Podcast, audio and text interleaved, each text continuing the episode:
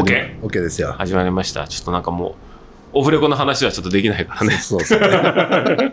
始まりました、天狗ラジオ。はい0.13回。0.13回。はい。何スペシャル？0.13回ってことは、実質は14回そうだね。目だね。はい。あ今日何スペシャルですか？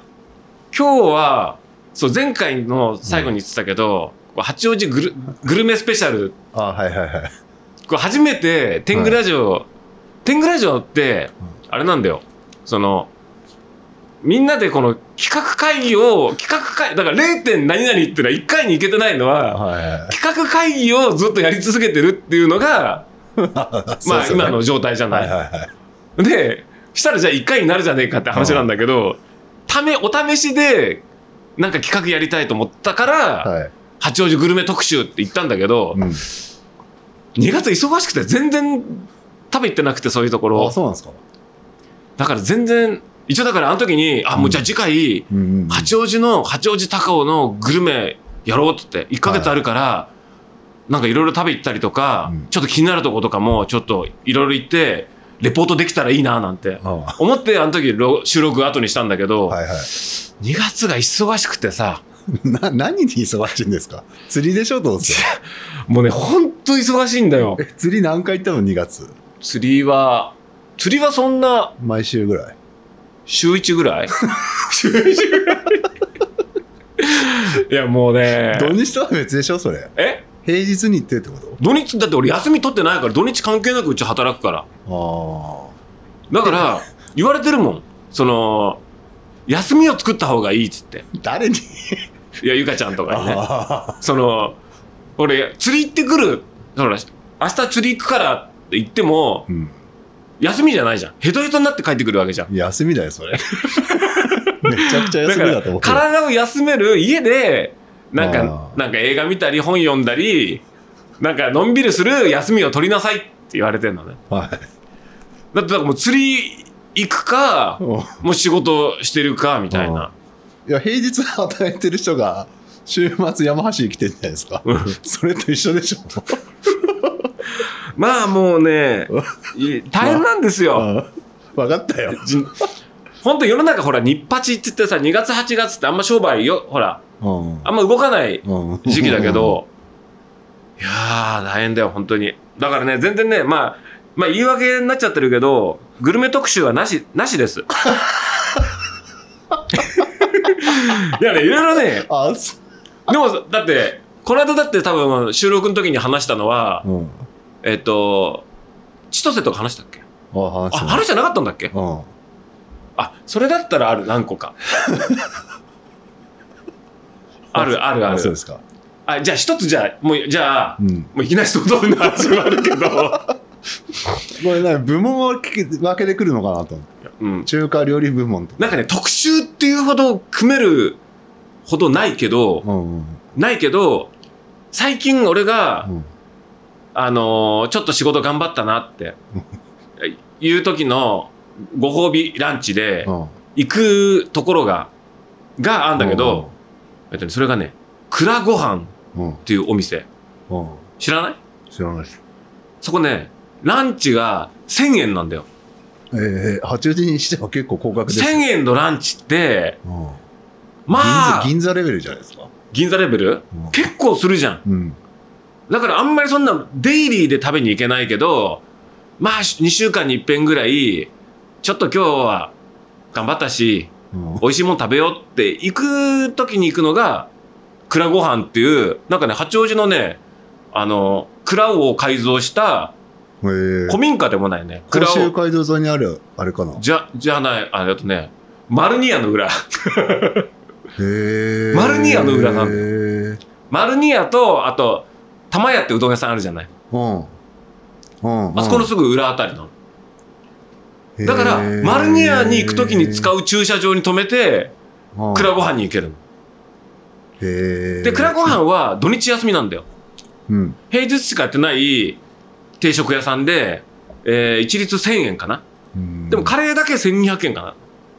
だけど、定食だと、だいたい3つぐらいメニューが、レギュラーメニューがあって、それで週替わりメニューの4つの定食が選べるのね。うんで、俺がこの間食べたのは、塩麹、鶏の塩麹竜田揚げ定食。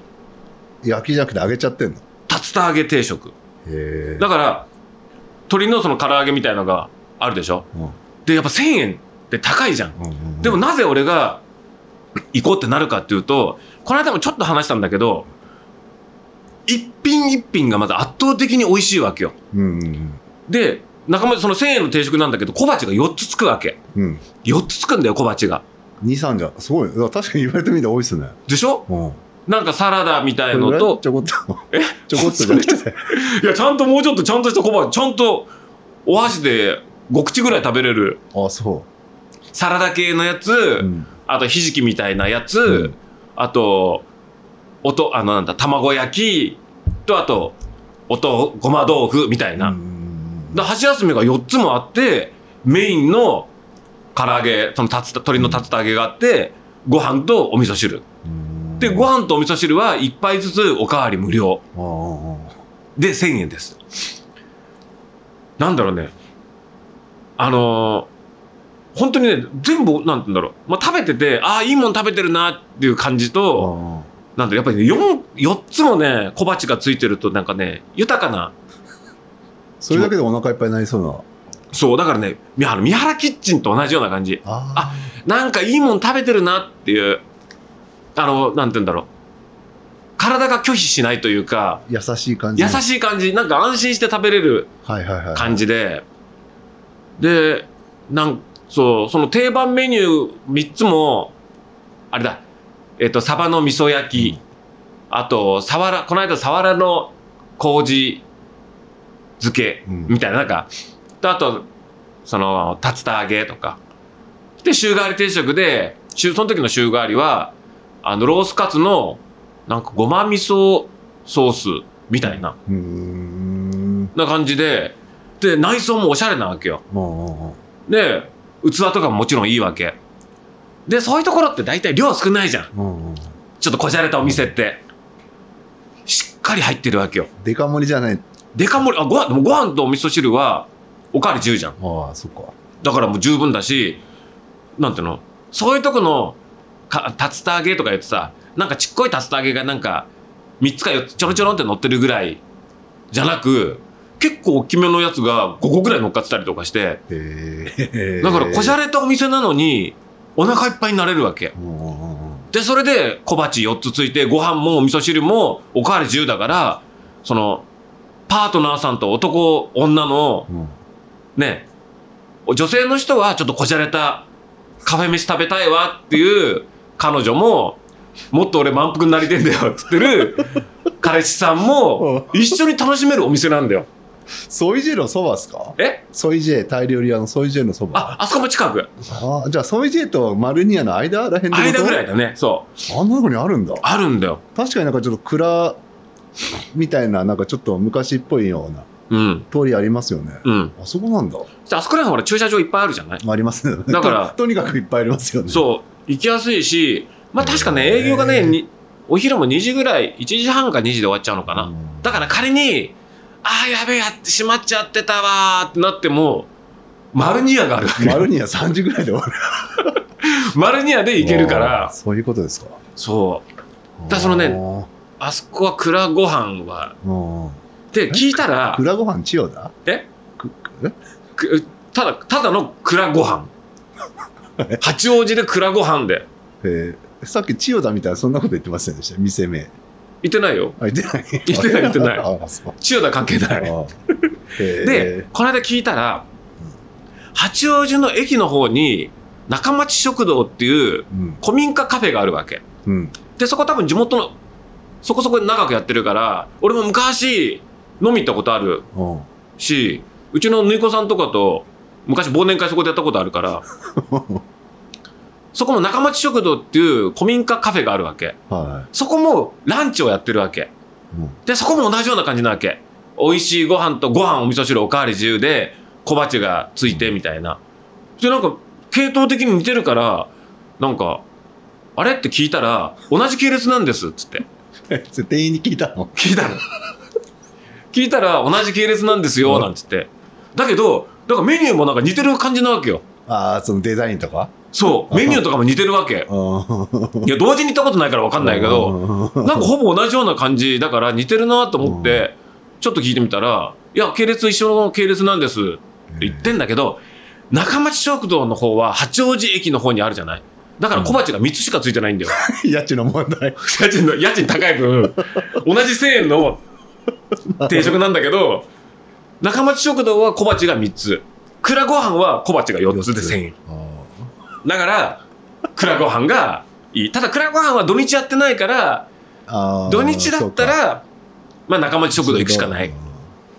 確かに駅から歩いたらちょっとありますもんね。うん。10分。だから、本当に最近だから、あ、なんかのんびりちょっと1時間ぐらい休み取って、うん。だってお昼休みとかうちら取らないじゃん。まあ、取らないね。ご飯食べたら、だから外食べ行って、そのまま帰ってきて、すぐお茶入れて、またすぐ仕事みたいな。何分とか時間を区切ってないですか区切ってないじゃないうん、確かにね。だからそういう中で、そういうちょっとゆったりとした空間で、ゆったり、気持ち悪いね、俺。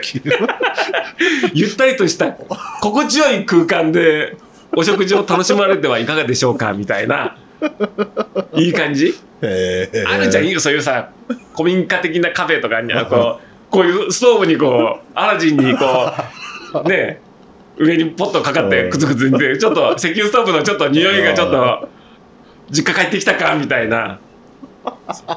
蔵食堂。蔵、えー蔵食堂じゃない、蔵ご飯。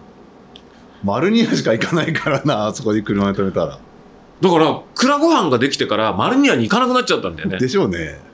あだから行ってみようかな。蔵ご飯に行くのにあそこ行っちゃってるからう、ん。なんか、また、またここ止めるんだみたいになっちゃうあからはいはいはい。でもね、蔵ご飯は、だからその女性を連れてっても、だから、ゆかちゃんとか、うんあゆみちゃんとかも、最高です、みたいな。あはいここだったら行きたいです、みたいな。ちゃんとしたレビューはもらえるんですか？あゆみは無理だけど。でも、ゆかちゃんも OK って言うし、うんまゆみも大好きだし、みたいな。まああだから女性が行っても喜ばれる、で男性が行ってもお腹いっぱいになれる、あ。蔵ご飯は、そう、マルニアとセットでね、いける感じ。へえ。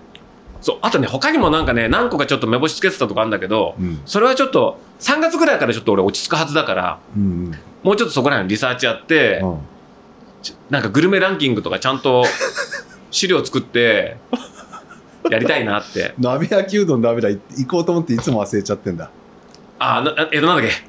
あの南口のね。そう、うどん屋さんなんだっけ？左側のね。宇宙一うまい鍋焼きうどんのお店、うん。なんだっけ？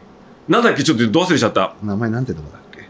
あそこのうどんはね、あ、その花、なんだっけ？八王子はねうどんが有名が3店舗あるんですよね。そうなの？は何があんの？いいやわかんない。えーとね、双葉屋。双葉屋。あ玉屋。あ双葉屋。双葉屋。磯屋玉屋双葉屋っていうねああ、いいそ、えっ、と、うどん三重視なんですうどん最初、磯屋と、あとどこだっけ？双葉屋磯屋、双葉屋、玉屋玉屋。オッケー。全部言ってる。あれね、どっちかって言ったらね、磯屋さんは、あの、日本酒のラインナップがすごいんだよ。うんだから、なんだ、お昼の営業よりも、夜飲みに行くお店だと思うんだよね。で、おでんとかもやってるから、うんあ本当だだから磯屋は、本当ね、のうどん、まあ、さ一応、讃岐うどん磯屋って言ってるけど、うんかな。あと、磯屋さんは、まあ、讃岐の、まあ、あの、つるつるの喉越しのいいさ、うんもう、うどんの女王と言われた、讃岐うどん。もう、もうナンバーワンなんだよ、讃岐うどんって。あの、きめも細かいさ、チュルチュルっていく、もう、ザ・うどんなわけ。で、まあ、なんだろう、ご当地だとほら、自分でこの、お湯も、お湯で湯がいて、温め、あ、なんていうの？湯がいあセルて、フでね。そう、セルフでやはいる感じで、で、上がってる、揚げてる天ぷらを、それを取って、みたいな、食べるみたいなさ、して結構安い値段で食べれるみたいなやつだけど、磯屋さんも、まあそれに、まあそういうスタイルなんだけど、天ぷらがね、その、行くと、その、やっぱ揚げたて選んじゃうじゃん。まあね確かにね。お昼時とかだと結構頻繁にこの回転がいいんだけど、たまにの、なんていうの、自分は柏食べ、柏天食べたいのに、柏天がなんか4つぐらいもうずーっと動かない状態で、うん。でこっちでなんかイカとか上がっちゃうとそっちに行っちゃうみたいな、だからなんかそのカウンターに座ってんのにセルフ感があるのがなんかちょっとなみたいな。わかんないけど。でも磯谷さんは夜多分飲みに行くんだとそのおでんとかそこら辺の料理とかうん。お店もすごい綺麗だから。あじゃあ締めにうどん食べて帰るってことか。ね多分それができるんだと思うよ、まあそういうことだよね。うん。へえ。まあ、磯谷さんはだから本当まあもうナンバーワンうどんの、ううんどんの女王を食べるんだったら八王子で讃岐うどんを食べるんだったらまあ磯谷さん。双葉屋は割とゴリゴリ系ですもんね。双葉屋はあれだよほら武蔵野うどん田舎うどんのうん。系譜だから肉漬けうどんがあの有名なところで。で武蔵野うどんってのはさまあ田舎うどんだよね。うん。あのもう本当に讃岐の対極なんだよ。あの讃岐ってのはほらきめの細かい喉越しじゃない。あ武蔵野うどんってのは地粉使ったあもうしぶというどんなんだよ。もうわしわしこう、口の中わしわし言いながら食べる地粉を使った、地粉ってあの皮の、なんていうの？小麦のその外の部分も一緒にも混ざっちゃうぐらいな、ちょっとネズミ色っぽいうどん冷たいうどん食った時の弾力の凄さに結構衝撃でしたからねかなりしぶといんだよ。ねあの、その武蔵野うどんってのは。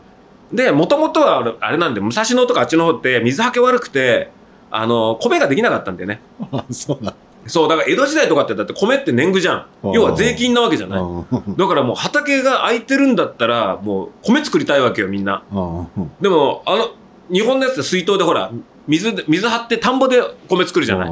だ水はけが悪いとことかって、お米が作れないところは、小麦を作ってたわけよ。で、まあ、それでも、なんだろう、水、田んぼ作ったりとかしても、他の空いてる土地で小麦作ったりとかして、うん。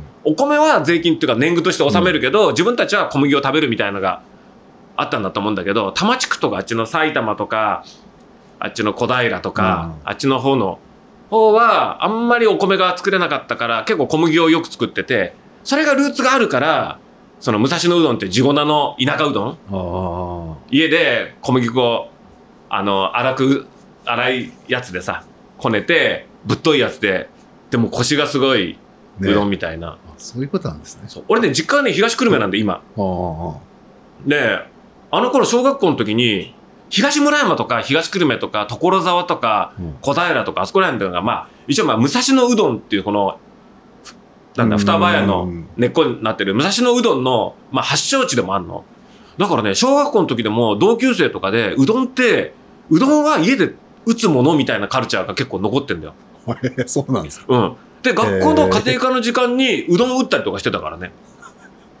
あそうなんで友達に遊びに行ったりするとなんていうの？ばあちゃんがお昼ご飯でばあちゃんが打ったうどんがざるに揚げてあってで自分でそれでつゆにつけて食べるのがお昼ご飯だったり結構その東京なのにはい。そのうどんをうどんは家で打つものみたいなカルチャー残ってたよ。え。ーあのつゆはあのネギとあの豚肉なのか牛肉なのか？そうちょっとあの甘甘じょっぱい系のやつで、で一応それをなんか商品化するのに肉漬けうどんみたいな感じで肉をバンと落とすけどだって肉食文化なんてさこれ明治入ってからじゃない。だからもともとは家庭うどんっつっておかずのうどんあの煮た野菜とかさ大根とかナッパとかはいはいはい。ああいう野良ボーナとかああいうのさ茹でたやつを添えてその茹で野菜と一緒に食べるのが武蔵野うどんの本本来のしてつけあのつけ汁につけて食べるっていうのがスタイルなんだけど多分それをなんか商品化していく過程でその肉汁うどんってに肉の油が獣の油浮いた濃厚な美味しいですよねうまい。でそれが今肉漬けうどんがその武蔵野うどんのまあ一つの顔になってるけどもともとのうどんは武蔵野うどんってのは家庭うどんっていう茹でたうん野菜をと一緒に食べるみたいな。それがもうね一番プリミティブな武蔵野うどん。一杯の丼にその煮た野菜とかも入ってる。それともいやなんか小皿かなんかじゃないかな。ここあ多分そういうのって家族で食べるから大皿に茹でた野菜とかそういうのがバンって積んであってみんなでそれを取りながら野菜と食べるみたいな。だからちょうどねうん。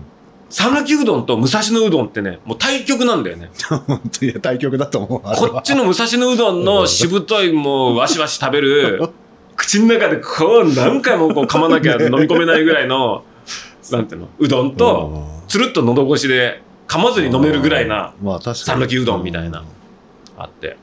確かにね。うん。あ最初食った時は結構驚きますよね。うん。だから関東のうどんって基本的にそういう田舎うどん。だからほら、あのーあっちの甲府、あのー甲府とか、甲府じゃねえ、甲府か。お大月とかあっちの方とかにあるさ、うん吉田うどんってあるじゃん。ああれとかもいどっちかって言ったら武蔵野うどんと同じ田舎うどんのーあー、確かにね。スタイルで結構しぶとい確かにね。確かに。うどんで、で、あれなんだよね。あれはなんか馬肉、馬肉を使うんだよね。あねのあと、キャベツ乗ってますね。そうそうそうそうね。あれ美味しいですよね。そう、吉田うどんはね、あれ、し醤油じゃなくて、味噌でもなくて、醤油と味噌混ぜてんだよね。あ、そうでしたっけ？そう、なんか、いろいろ醤油だけのやつもあるんだけど、醤油にちょっと味噌入れてるんだよ。そ吉田うどんは。で、うどんは田舎うどんの結構しぶとい系で、う。うん。で、一応、馬肉、まあ山梨って馬肉文化があるからさ、うん。あ、本当だ。味噌と醤油を合わせたつゆでそうそうそ楽しむってことだう。ようんね。なんで知ってんの？でね、なんかね、聞いたら、その、吉田うどん、あの、なんで山梨も小麦粉カルチャーの結構あっ、て、だって山梨と言ったら、吉田うどんとほうとうだよ。うん、ほうとうですね。あるじゃない。うんしたら今は、今さ、ほうとうってさ、一杯1500円ぐらいするんだよ、一杯っていうか。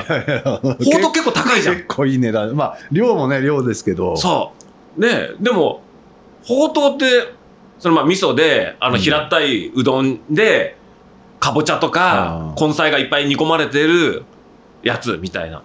で、吉田うどんはどっちかって言ったらシンプルな僕らの知ってるうどんに近い絵じゃない。で、山梨の中で、ほうとうの方がちょっと高級感あるじゃない。うん値段も高いしうん、だって吉田うどんって未だに安いじゃん。うん確かに。なんか5、600円で食べれるし。だけど本来は、ほうとうってのは、あのー自分たちが食べるもので、吉田うどんはお客様に出すものだったらしいんだよね。本当？だから、ほら、だって、ほうとうって、な、リア、本物のほうとうって、あの、野菜の方が多いんだって。だから小麦の方が、野菜と小麦って言ったら小麦の方が高い、加工品なわけだから、高級品じゃない。だかまあ野菜ら、なんかそこら辺のやつ。そう、野菜をだって畑で取ってきたやつをねうん一緒に味噌で茹でて、で、うどんと野菜1対1ぐらいじゃないけど、どっちかって言ったら茹でた、煮込んだ野菜も食べるのがほうとう。うんだからコストはかかってないんだよ。うんでも吉田うどんって小麦粉、うどんって小麦だけじゃない。うん小麦をメインで食べるから、吉田うどんの方が高級なんだって。だけど山梨の今の見せ方って、ほうとうの方が高級な見せ方してるじゃん。まあね、鉄鍋に入ってね。そうそう。グツグツ言いながら。なんかこう、なんで古いなんか、空吹き屋根のなんかさう、ん古い豪農の跡地みたいなところを ね、リノベしてさ、やったりしてるけど、本来は庶民が食べるのがほうとうで、うんおもてなしで食べるのがうどんだったらしいんだよね。その小麦の量から言っても、まあ一目瞭然じゃん。。まあ、一手間、うどんにするにも一手間かかりますからね。だから下手したら多分本来のほうとうなんて言ったら、お客様に出すうどんの歯切れかなんかのペラを、入れたの。あの水筒みたいな感じで入れ入て、あとは野菜で煮込んでみたいなぐらいかもしれないよね。もしかしたら。誰に知らんけど誰に聞いたんだよ、まず。うどん博士に聞いたの？そう、いやもう俺もそっちのほら、うどんも好きだから、勝沼にめっちゃうまい、みな、みなきっていう、うん。めっちゃうまい、あの、ほうとう屋さんがあるんだよ。へへへ。みなき。俺だから、あっちの甲府とか長野とか行ったりとかして、うんわざわざそのみなきに食べたくて、甲府で降りて、食べて帰る時とかあるもん。結構なんか野菜がゴロゴロ入ってますね。ほうとううん。そう、ほうとうってそういうもんで、野菜を煮て、うどんよりも野菜が本来主力なんだよね。へえ。吉田うどんはもう完全うどんじゃん。うん。まあね、うん。で、吉田うどんは基本的にお昼しか営業してないんだよね。なんで？いや、なんかもともと、なんかだからさっきほらお客様に出すとか言ってたじゃん。うん。山梨って確かなんかあの織物、織物じゃない、なんか繊維か、なんかの町なんだよね。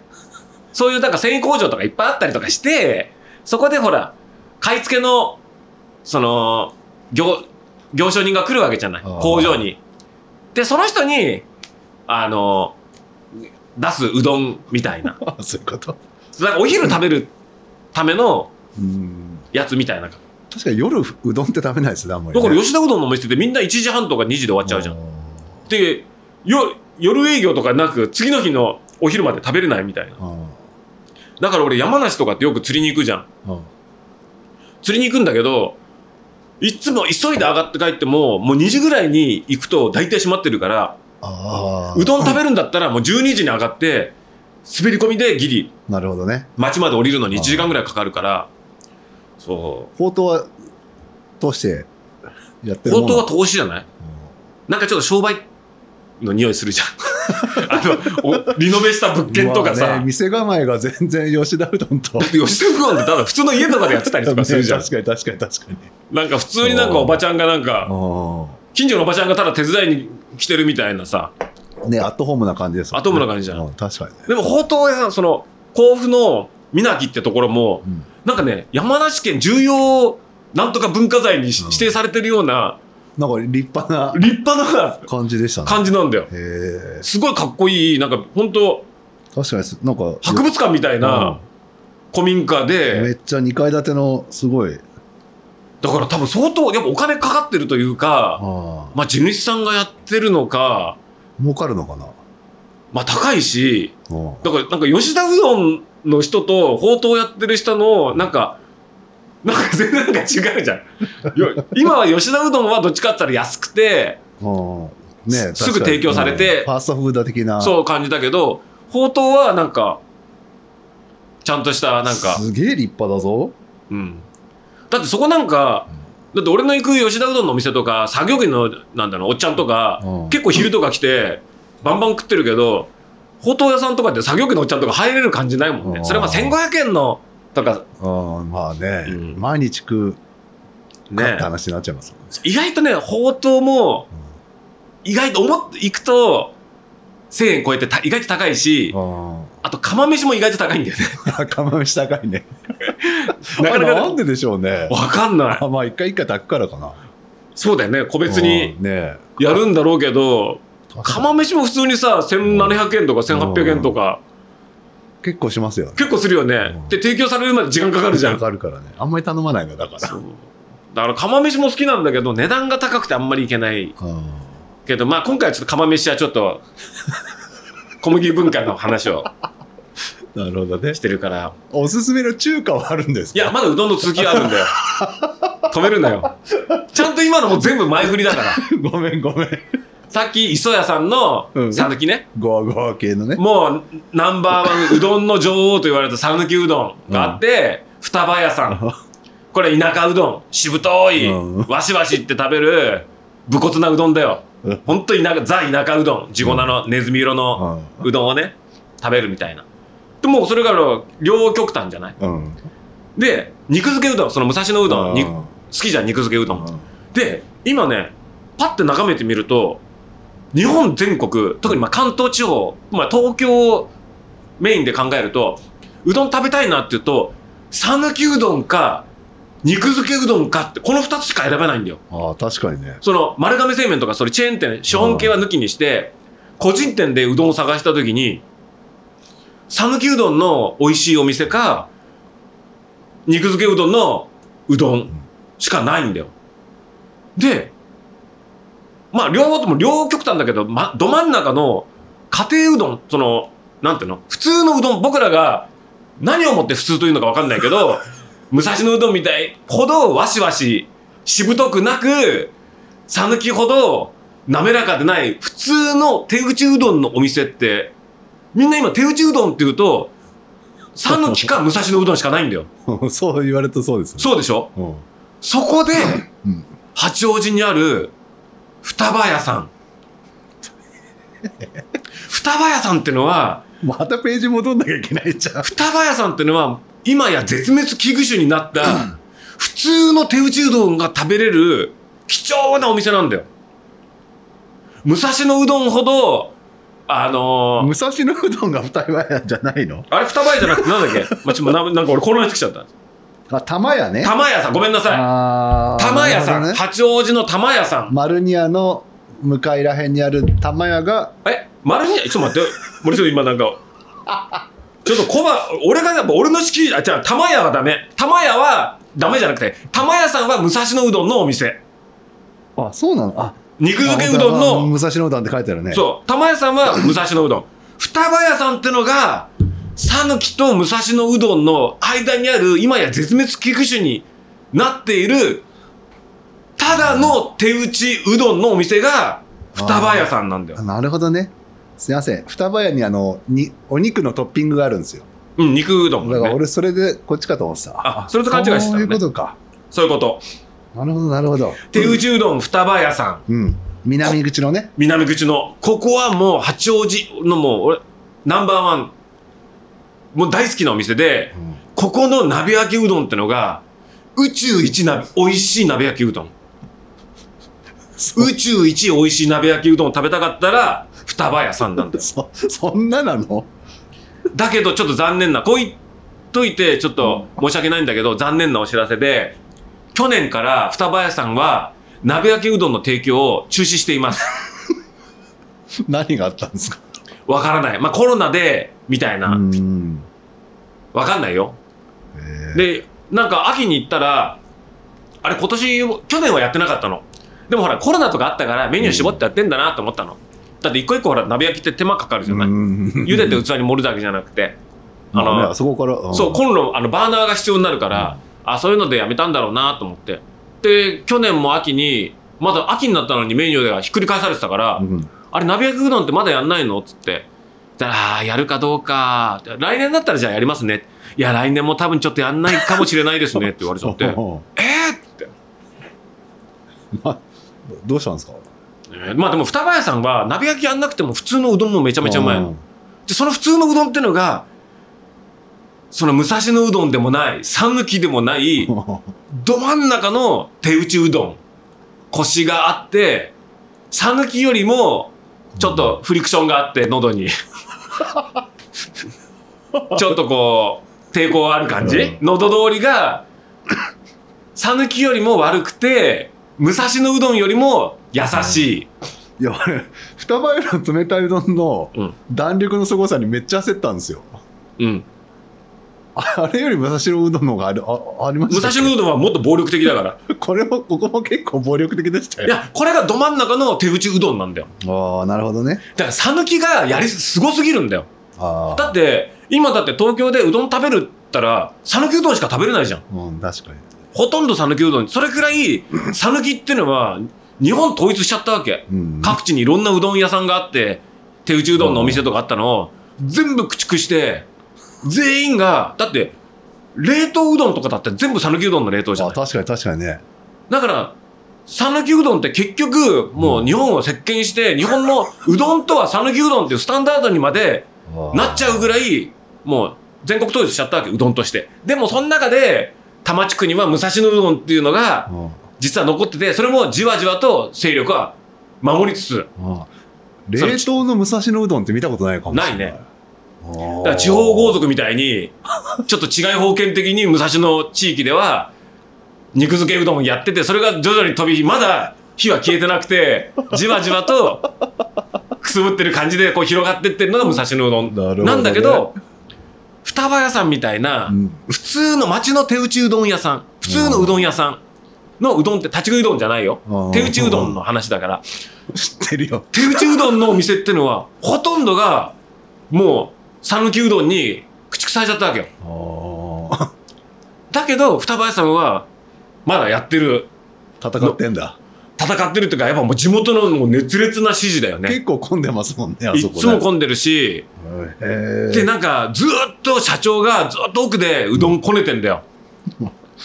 もう頑固そうな職人みたいな顔で、てずーっと、黙々と、も製う、麺機でポチじゃないんだ。こっちじゃないんだよ。カッカッカッって打って、カンカンカンカンと包丁で切ってんだよ。で、それ。れがほら、見えるようになってんじゃん。ああ、はいはいはい。あの、か、か、あの、ガラスで。こうやって見てる、出るたんびに、うんその親父さんがニコッと笑って、ありがとうございました。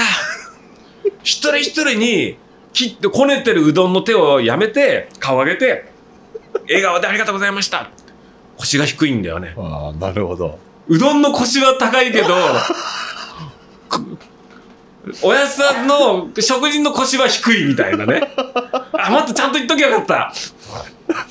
それ次の放送でちゃんと。止めて止めて。次 次の放送ではちゃんと、双葉屋の紹介でね。カレーうどんがめっちゃうまそうですよ。カレーうどん、ひったひただから。ねえ。これ、すごいな。めっちゃ熱いんだよ。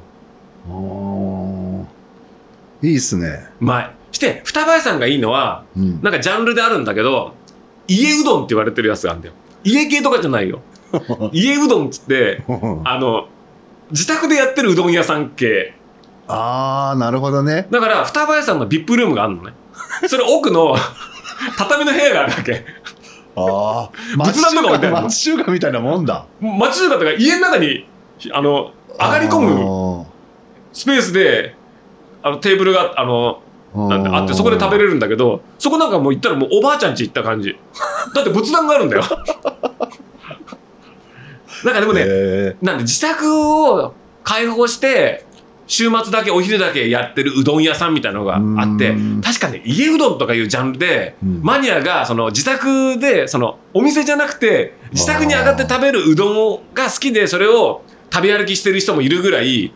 一つのなんかジャンルとしてあるらしくてあだから双葉屋さんは多分その家うどんってやつー自宅。に上が上がり込んで食べる座布団にへ座ってさ、ーこれちょっといいな。久々に行こうか。そう、だから、本当は宇宙一美味しい鍋焼きうどんを、リスナーの皆さんには、うんおすすめしたいんだけど、残念ながら今やってないから、あみんなでなんかその、署名とかしよっか。あ、でもそしたらプレッシャーになっちゃうか。なんか圧力になっちゃうね。そっとしといた方がいいよね。渡すの？まあ、そむな無理にさ、なんかこういうの聞いて、鍋焼きうどんやらないんですか？とかお店に聞いちゃうと、めんどくさが、お店さんもまあね。うっせえまあこいつらって。ややりたきゃもうやってますもんね。そう、やりたかった、やれたかっったらやれってやってるよ。もうね、察しろよってことだかうんら、確かにね。俺らは言っちゃいけない。確かに確かに。それはそうだね。向こうが、その鍋焼きうどんの蓋がひっくり返されてるのが、表に出る日を、ひっくり返してカンってかけられる日を、ね、確かにね。待つしかないよね。うん何かしらの理由があるかもしれない。そう。だそれまでは、あそこはもうつめ、手打ちうどんだから、うん冷たいのも美味しいし、うんあったかいのも美味しい。だからさっき言ったコバのカレーうどんも、ひたひただから。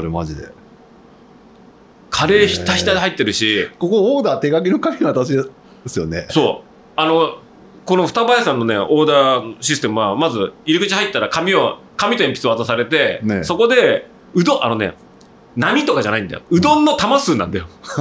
一玉、1.5玉、2玉、2.5玉って言って。うんだから、うどん、あったかい、1.5玉、山菜、みたいなことを書いて、名前を書くの。で、それで出すわけ。うんで、そうすると、向こうが、一玉冷たい肉とか、うんうんうん1.5玉なんとかみたいな感じで。で、それで、名前書いて、あの、1.5玉鍋焼きうどんの尾崎さんって言われて、今の時代、コンプライアンスに、個人名で呼ばれるっていう、ね結構変わったシステ結構変わった感じな。あれすごいよな。名前をか、尾崎って書くから、ねすごいよな。すごい。まあ、美味し。い。だから、食べたらみんなわかると思うけど、どま、あ、その、讃岐でも武蔵野うどんでもない、普通の手打ちうどん、あ、うん美味しいな、手打ちうどんってこうだよなっていうの、今ね、ほんとね、絶滅危惧種なんだよ、その手打ちっていう言葉が。だって、昔ラーメンだって手打ちラーメンってあったじゃない。あ。あった。あったでしょ？うん今、手打ちラーメンってないじゃない。うんあんのってほら、だから白河ラーメンとか、あれほら、青だけでギュッギュッギュッて。佐野ラーメンとかね。そう、あ、そう、サンドラーメンとか。あれがちょっとほら、加水率の高いあさ、ーあの、もちもちしたさ、ああいうのがあるけどさ、基本的に今流行ってるイケてるラーメン屋さんだってみんなてマシン打ちじゃん。まあね、堺製堺製麺でしたっけ？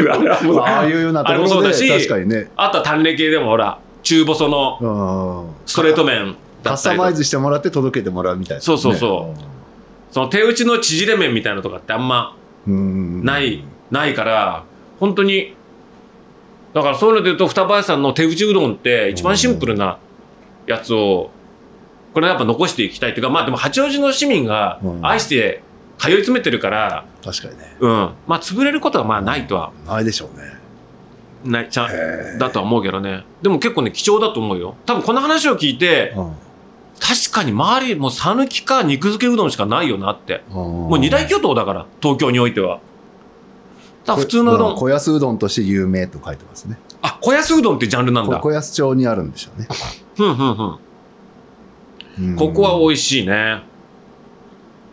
そうだからうどんで言うんだったら手打ちうどん。双葉屋さん。40分。喋っちゃってるよ。うどんの部で。うどんの部で、まあ、小麦粉ね。じゃあ小麦粉つながりで言うんだったら 小麦粉つながりで言うんだったら八王子にピアピアっていうピアピアしてるでしょ？ご五サロの。五差路あそこのとこ。京王八王子の方にある。ね、京王八王子と八王子駅の間ですよね。あれピアピアっていう スパゲッティ屋さん。松屋の上。そうスパゲッティ屋さんね、はい。まあ、ピアピア。ピアピア好き。あれ行ったことあります？あるよ。マジで？結構行く。あ、そ。あそこはデカ盛りで有名じゃない。いやね。だけど普通盛りもあるわけ。あ、でピアピアが何がうん。その価値があるかっつうとあれデカ盛りの店っていうんじゃないんだよ、うん。あそこってロメスパってやつなんだよ。ロメスパ知ってる？名前だけ知ってる。何でしたっけあれ。あの路面店の 路面スパゲッティっていうジャンルがあるんだよ。パスタじゃないんだよ。イタリアのパスタじゃなくて要はルーツは多分ね喫茶店のナポリタンとかうん。炒めスパゲだからジャンル的には炒めスパゲッティなんだよ 前の会社のそばにあった。あった？ロメスパのお店？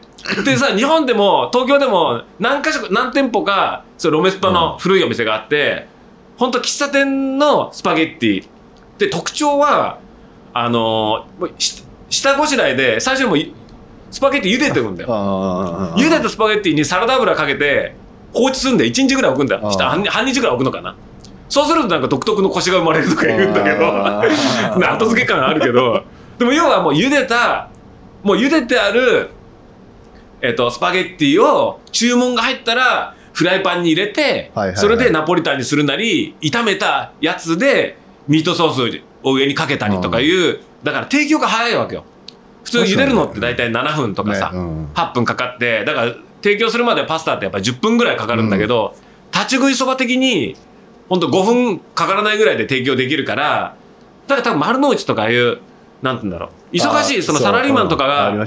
そうパパッと食べて食べるそのうん。だからもしも歴史が違ってたら立ち食いうどんのスタイル立ち食いうどん立ち食いそばみたいな感じにもっとロメスパのお店が実はあったかもしれないんだよね。確かにあんまりないっすね。もうなくなっていっちゃったじゃない。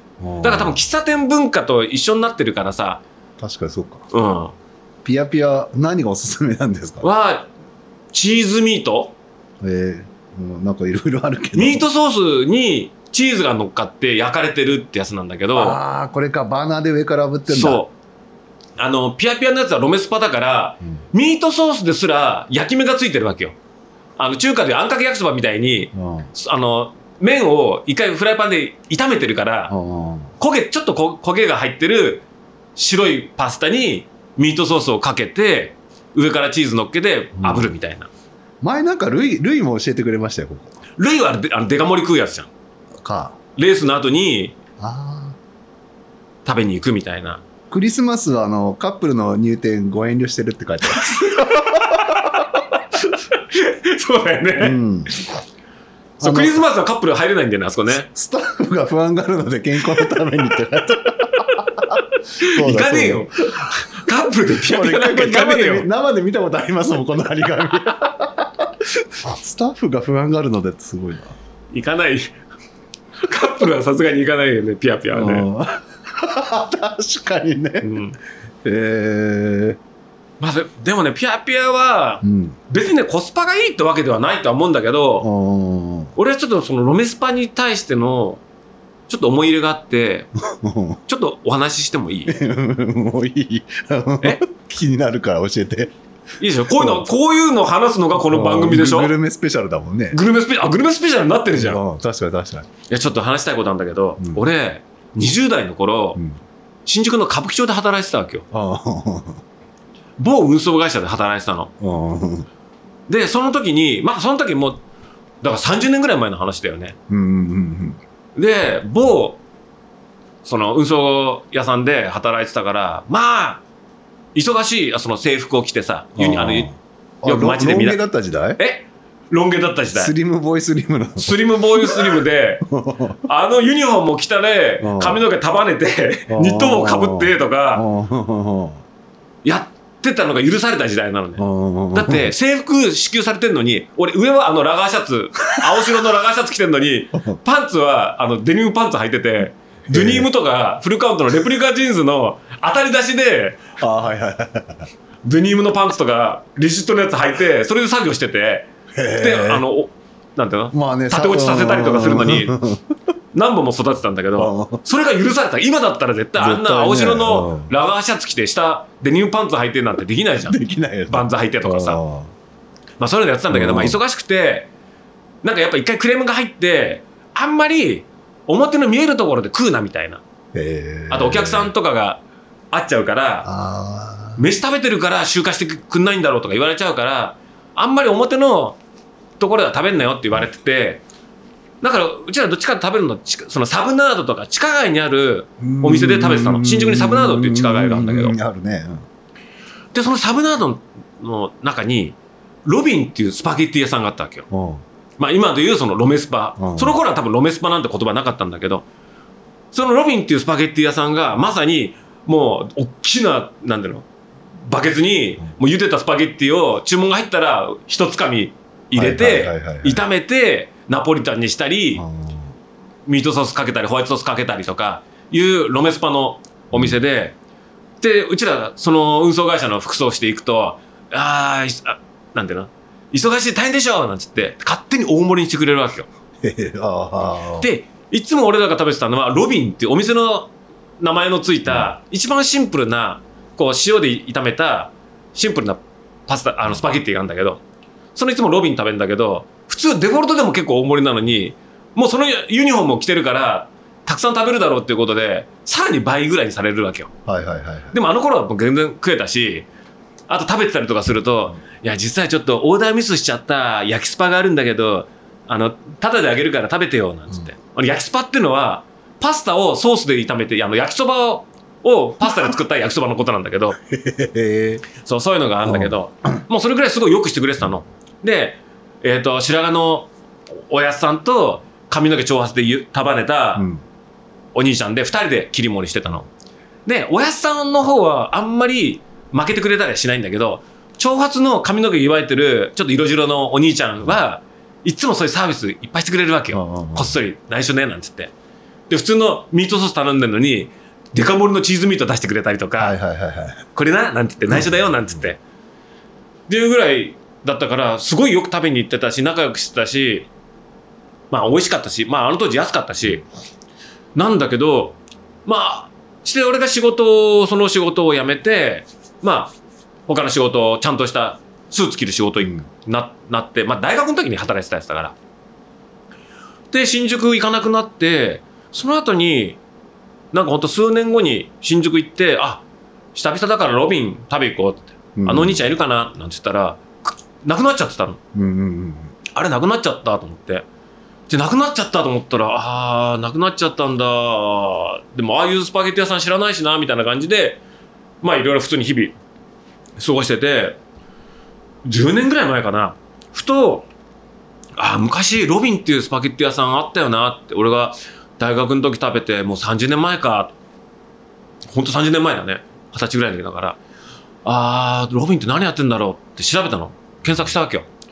したら、教えてヤフーとかあるじゃん。あれがなんかで、昔新宿のサブナードに ロビンというスパゲッティ屋さんがあったのですが、覚えてる方いらっしゃいますでしょうか？あの、閉店の経緯など、あの、中の方の現在とか分かる方いらっしゃったら教えてくださいなんて言ったりしたら、俺と同じこと思ってるやついるよと思ったら回答が入ってて、うん。あの、ロビンは今、笹塚に移動してやってますよと。うん。で、先代の人は体を壊して閉めたみたいなんだ。だから、その、お兄、その、一緒にやってたうん。お兄ちゃんの方が笹塚でお店を出してるけど、ロビンっていう名前じゃない名前でやってますけど、メニューはロビン時代と同じ、そのスパゲッティを、その、炒めたスパゲッティをメインのお店をやってるんで、よかったら行ってみたらどうですか？みたいなことが書いてあって、ありがとうございます、うんみたいな。あ、笹塚でやってるんだって思って。ああ、よかったよかった。じゃあいつか機会があったら、ロビンの味、ちょっと裁縫しようと。で、聞いたらどうやらロビンっていうメニューもそのまま残ってるらしいの。野望は違うのにあって思ってて、10年ぐらいなんかバーって経ってたの。経った後に、八王子でほら、ピアピアあるじゃない？で、ピアピアはロメスパじゃん。で、その時に今、ピアピアが、だからこっちに高尾に引っ越してきてから、ピアピアを調べたら、そのロメスパっていうジャンルがあって、うん実は密かに人気があると。そういうスタンドスパゲッティ屋さん。そしたら、あ、ロビンってロメスパだよなと思ったら、笹塚に、ロビンっていう名前のロメスパの超人気店がで、できてんの。うんうん改名してロビンに戻したわけよ。で、今笹塚でロビンっていう名前でやってて、行列店らしいんだよ。へえ。そして、未だにロビンがあって、うんで、多分その時のお兄ちゃんがまだやってんだと思う。へえ。で、森が良くて、貞塚。だから、そそのロの、ビン。ある？うんだから、30年ぶりに食べに行きたいなと思ってて、めっちゃうまそうですよ。ハンバーグが 乗ってますよ。乗ってるそう。あとね、ピラフとかもうまいんだよ、そこ。もうロビンは。さ、笹塚のロビンもぜひ行ってほしい。伝説的洋食レストランって書いてますね。洋食レストランって感じ。そんな、それは後から、つい、そんなもんじゃない、そんないいもんじゃないよ。なるほどね。だってスパゲッティ、だってサブナード時代なんかスパゲッティ、うん茹でたスパゲッティ、あれだよ。あのー、水色のあのゴミぶ、ゴミバケツあるじゃん。プラの。なんかあんなのに入ってたような気がするよ。あ、もう、いや、いで、あーそういう大量に茹でて、油か、サラダ油絡めたやつ。すげえうまそうですよ。うまいんだよ。そこのもね、ロビンと、うんチーズミート、あとね、ホワイトソースもうまいんだよね。なん、まあ、なんでもうまい。でね、そのサブナーズ時代はね、ホワイトソースにチーズも乗っけて焼いてくれたりもしたんだよね。裏メニューで。へえ。なんかホワイトソースかかってんな、なんなんだこれ？ホ。ワイトソースもうまいんだよ。ホワイトソースの下にハンバーグがありますね。そう、ハンバーグもあるんだよね。だから、ピアピアも それの系統に近いけど、ロビンと比べると、やっぱちょっと物足りない感じはあるんだ。あるんだけどね。でもなんか八王子で唯一食べれるロメスパのお店としてピアピアっていうのはうん。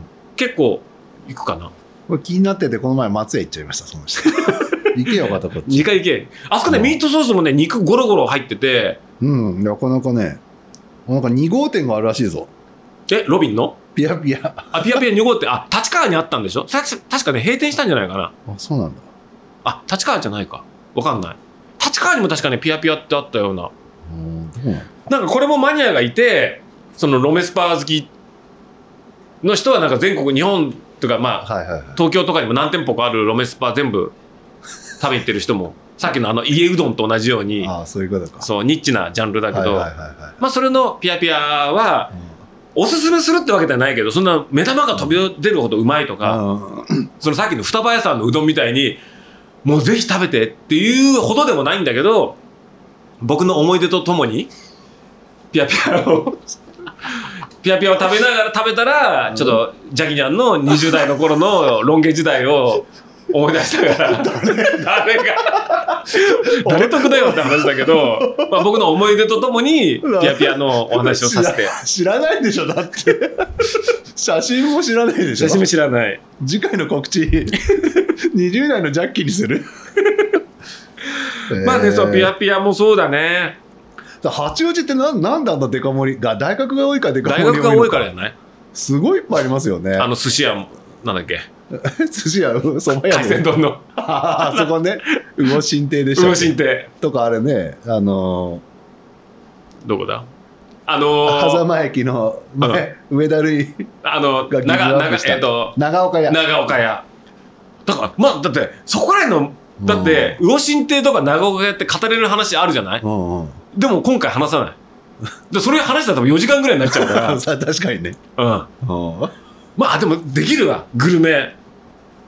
と、だって、だってまだ千歳の話だってしてないもんね。あ、千歳、千歳、千歳。千千歳？歳って何？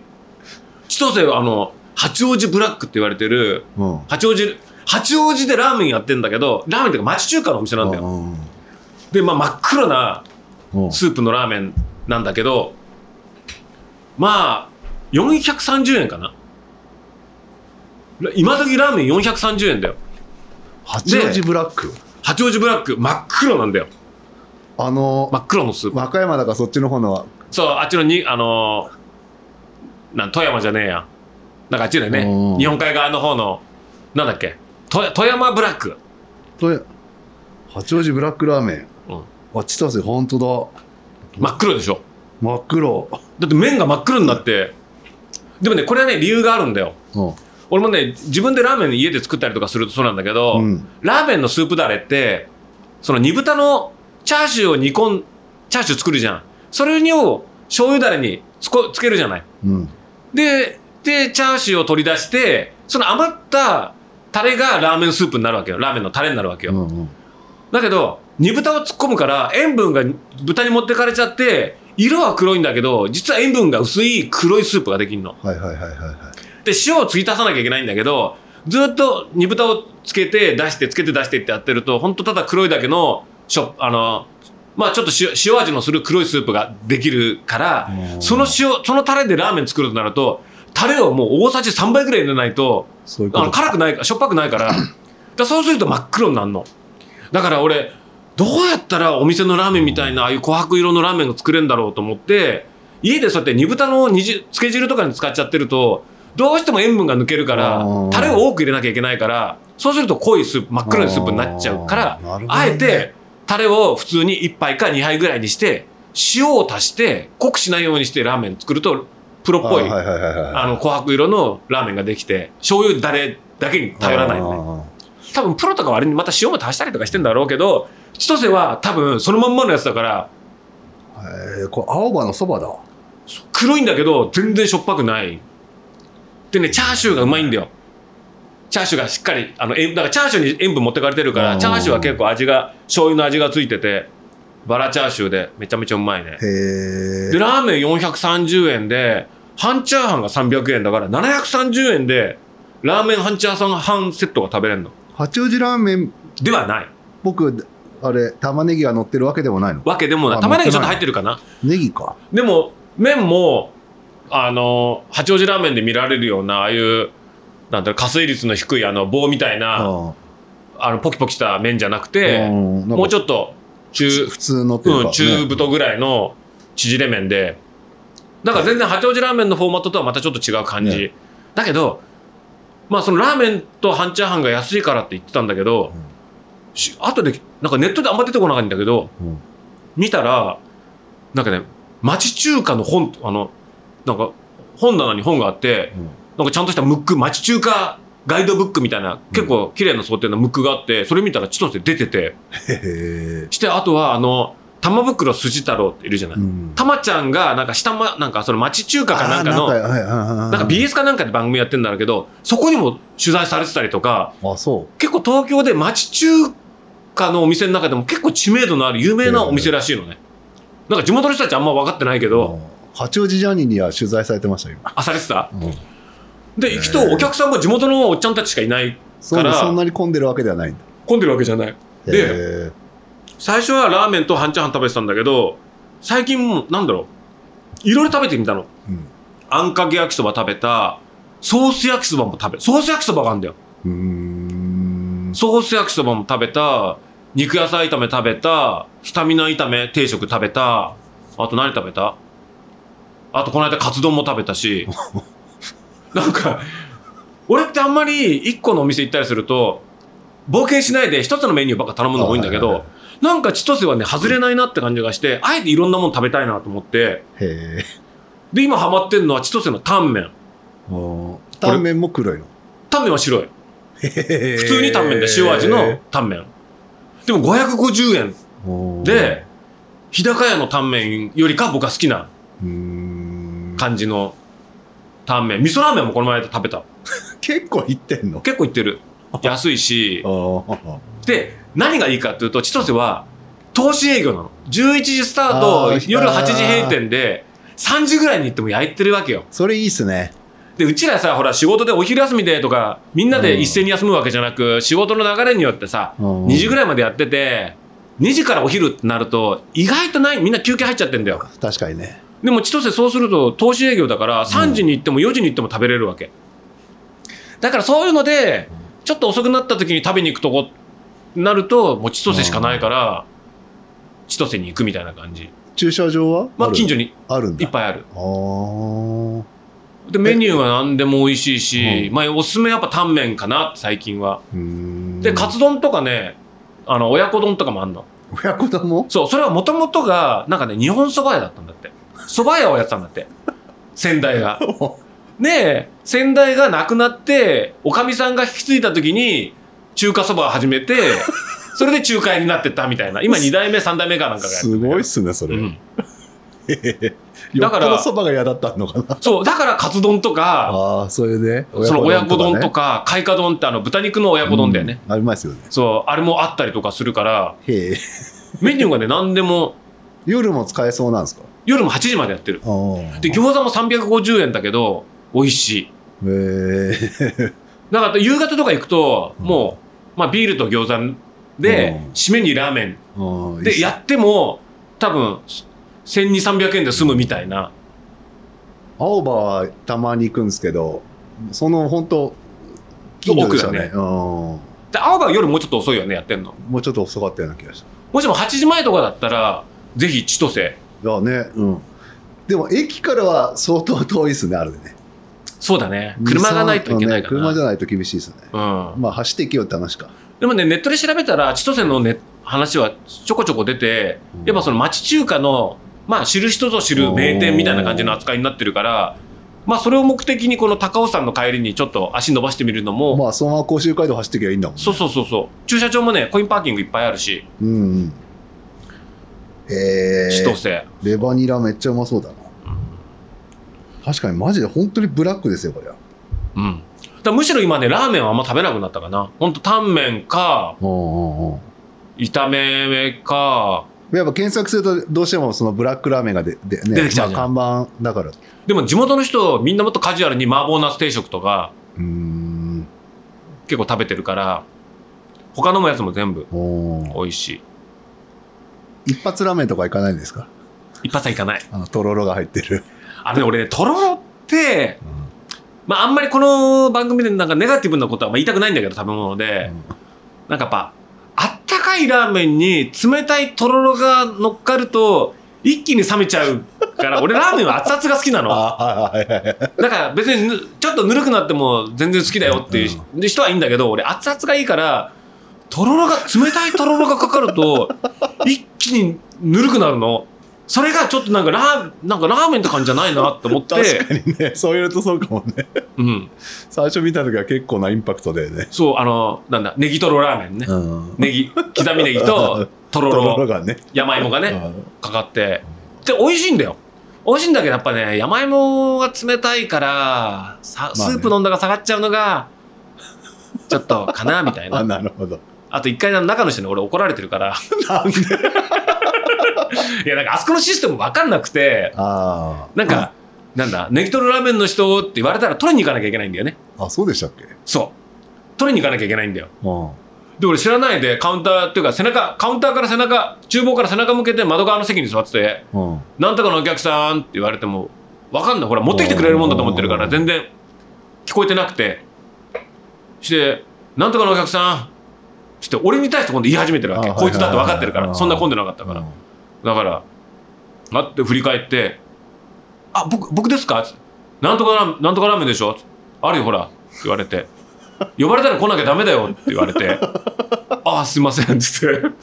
え、なんで俺怒られなきゃいけないんだろう？っていうか、普通のシステム的に言うと持ってきてくれるのが普通な感じするんだけどなって思ったんだけど、そんなシステムでしたっけあそこ？そうそう、取りに行かなきゃいけないシステム。でもすごい大人気だよね。うん。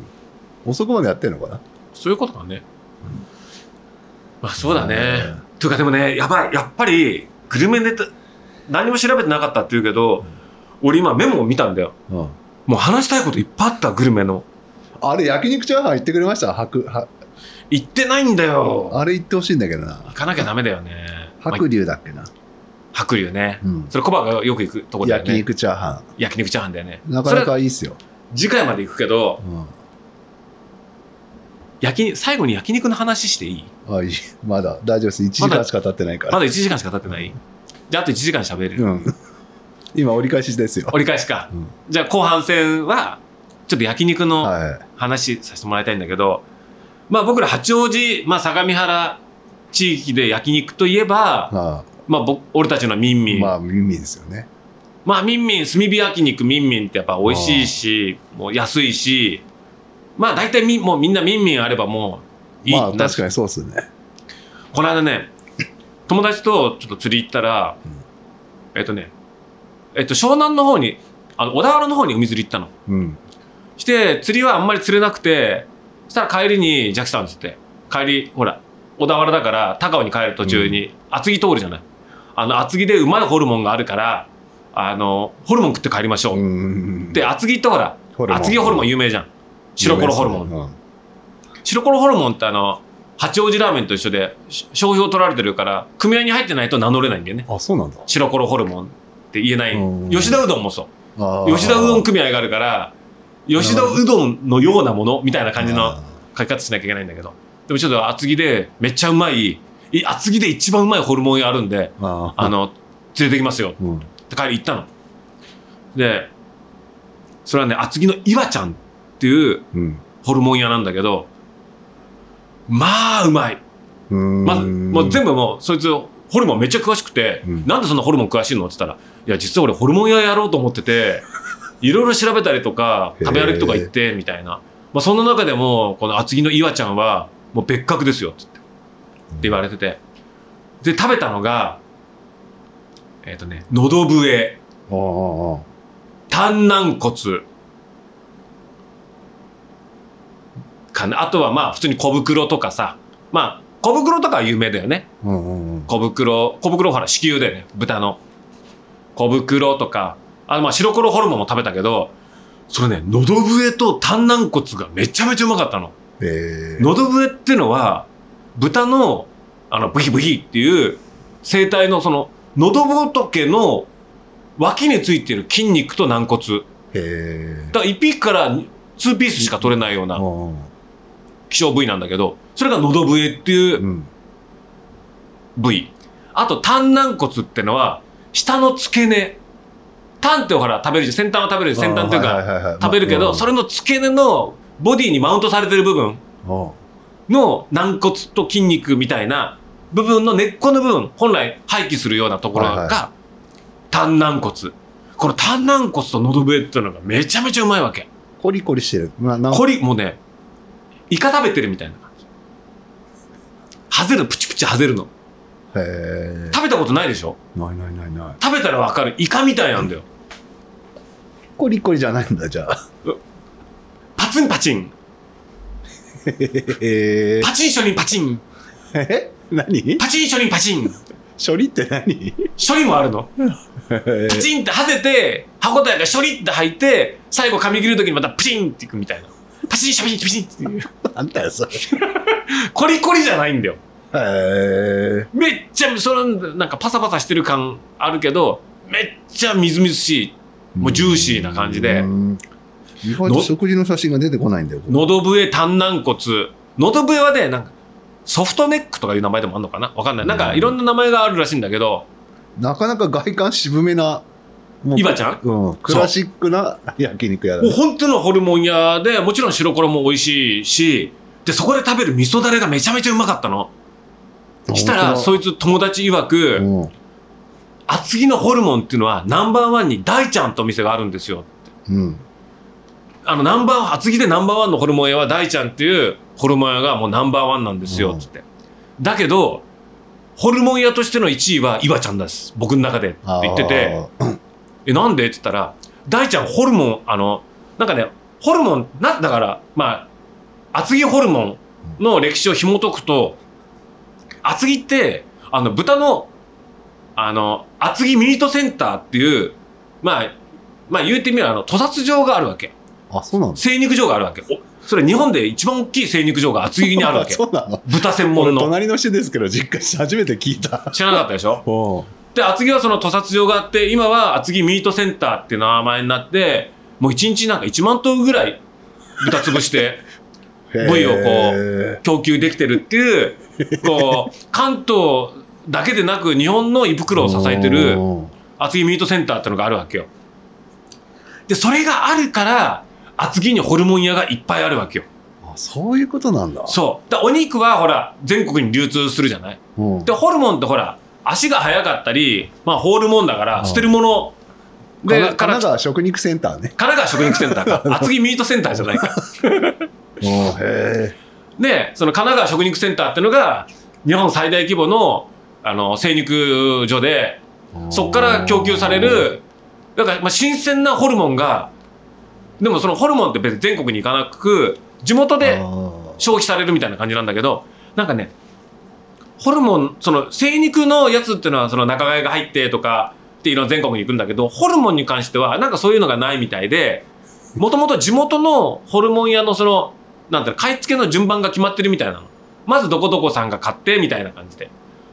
で、なんかそんな感じで大ちゃんが一番人気の大ちゃんっていうのは一番の古株なのかわかんないけど、一番最初になんか最初の方にあの話が来るというかなるほどね。ホルモンを買えるから、いいホルモンが買えるから美味しくてナンバーワンのお店なんだって。で、岩ちゃんってこの間連れてってもらったお店も、かなりその古いところだから、すごいかなり最初のうちに選べるというか、ホルモンをうん調達できるポジションにいる、まあ、老舗のホルモン屋さんなんだって、岩ちゃん。うん。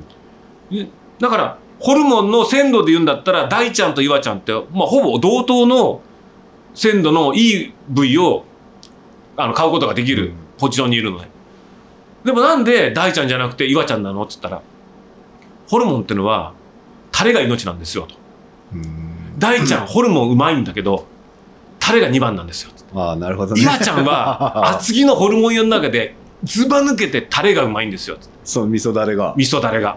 で、ホルモンは大ちゃんと同じレベルの鮮度とグレードのものを提供してて、味噌タレが、そのタレが、岩ちゃんの方が僕が大好きなので僕の中での厚木の一番は岩ちゃんです。確かに味噌タレがめちゃめちゃうまいの。あそで、厚木のホルモンってのは、基本的に味噌だれで食べるっていうのが、あの、スタイルなんう。だって。うんで、多分埼玉の高砂ホルモンとか確か醤油ベースのタレとかだったりとか、うんまあ味噌もあるけど、なんかその地域によってなどういう食べ方するかみたいなのがあるんだけど、よくあるのは、もつとかさ、ああいうのってのはほら、大腸とかを一回茹でて、白茹でしたやつを串に刺して焼くって、あの、コテッちゃんとか小腸か、あれは。うんあれとかも一回白茹でして調理するじゃない？でも厚木のホルモン何が違うかっていうと、あの、白コロホルモンって大腸なのね。大腸って一番傷みやすいわけ。だって便が通るとこじゃん、あ大腸って。だから、匂いが強い、臭みが残っちゃうわけ、処理が悪いと。うんだから、白茹でして、で、大腸、小腸よりも大腸の方が皮が厚いから、一回茹でて、柔らかくして、それを口に刺して焼くとか。で、あとタレとかで、その匂いがあるのを強めのタレで七味かけてごまかして食べるみたいな。で、歯応えを食べるみたいな。なんだけど、厚木の白コロホルモンっていうのは大腸なんだけど、生なの。なぜ生ができるかっていうと、新鮮だから、その、要はさ、ホルモンのあの臭いっていうのは、なんだアンモニアのようなあれって要は、便の残便処理が遅れてるから、あの、そういう匂いが残っちゃうの。だから油を削ぐわけよ。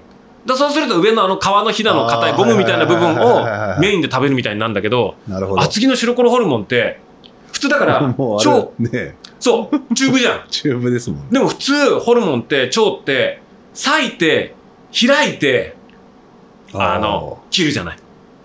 で、だから皮みたいな面に油がつくみたいな、うんいうやつなんだけど、白コロホルモンってチューブなんだよ。うん輪切りなんだよ。そうだねなぜあれ、大腸で輪切りができるかっていうと、新鮮な、その、えっ、と、神奈川食肉センターから出た、潰したての新鮮な腸を持ってきて、すぐ処理するから臭くないわけ。なるほどねだから生で焼けるわけ。そういうことかそいつ曰くよく、ホルモンのこの臭みが好きなんだよねって、この臭みがうまいよねって言ってるのってよく聞くけど、あれって本当のホルモン知らないんですよ。本当のホルモンって全く臭くないんですよって。臭いのは、下処理が時間かかっちゃったりとかしてるやつは臭いけど、厚木の白コロは全く臭くないですから。うんだから、裂いてひっくり返して油を洗って油を削ってとかやらずに、チューブのまま出せるんですよ。って言われて。実際食べたわけ厚木で。岩ちゃんの。うん。全く臭くないんだよ。あそだから下処理がもう。う、ももう新鮮なうちにもう残便全部きれいに。だからチューブで多分本当にホースかなんかでビューってやるだけで そういうもことだよね。そうそうそはうでもほらあれがずっと処理が遅遅れると水分だけ、うん。あの腸に吸われてカスが残るみたいな、ね。そうするとそれが硬くなってただホースでやるだけじゃ流れていかないけどまだ柔らかい状態だったらすぐ流れていくからみたいなのか分かんないよ。これはまああくまでも想像だけど。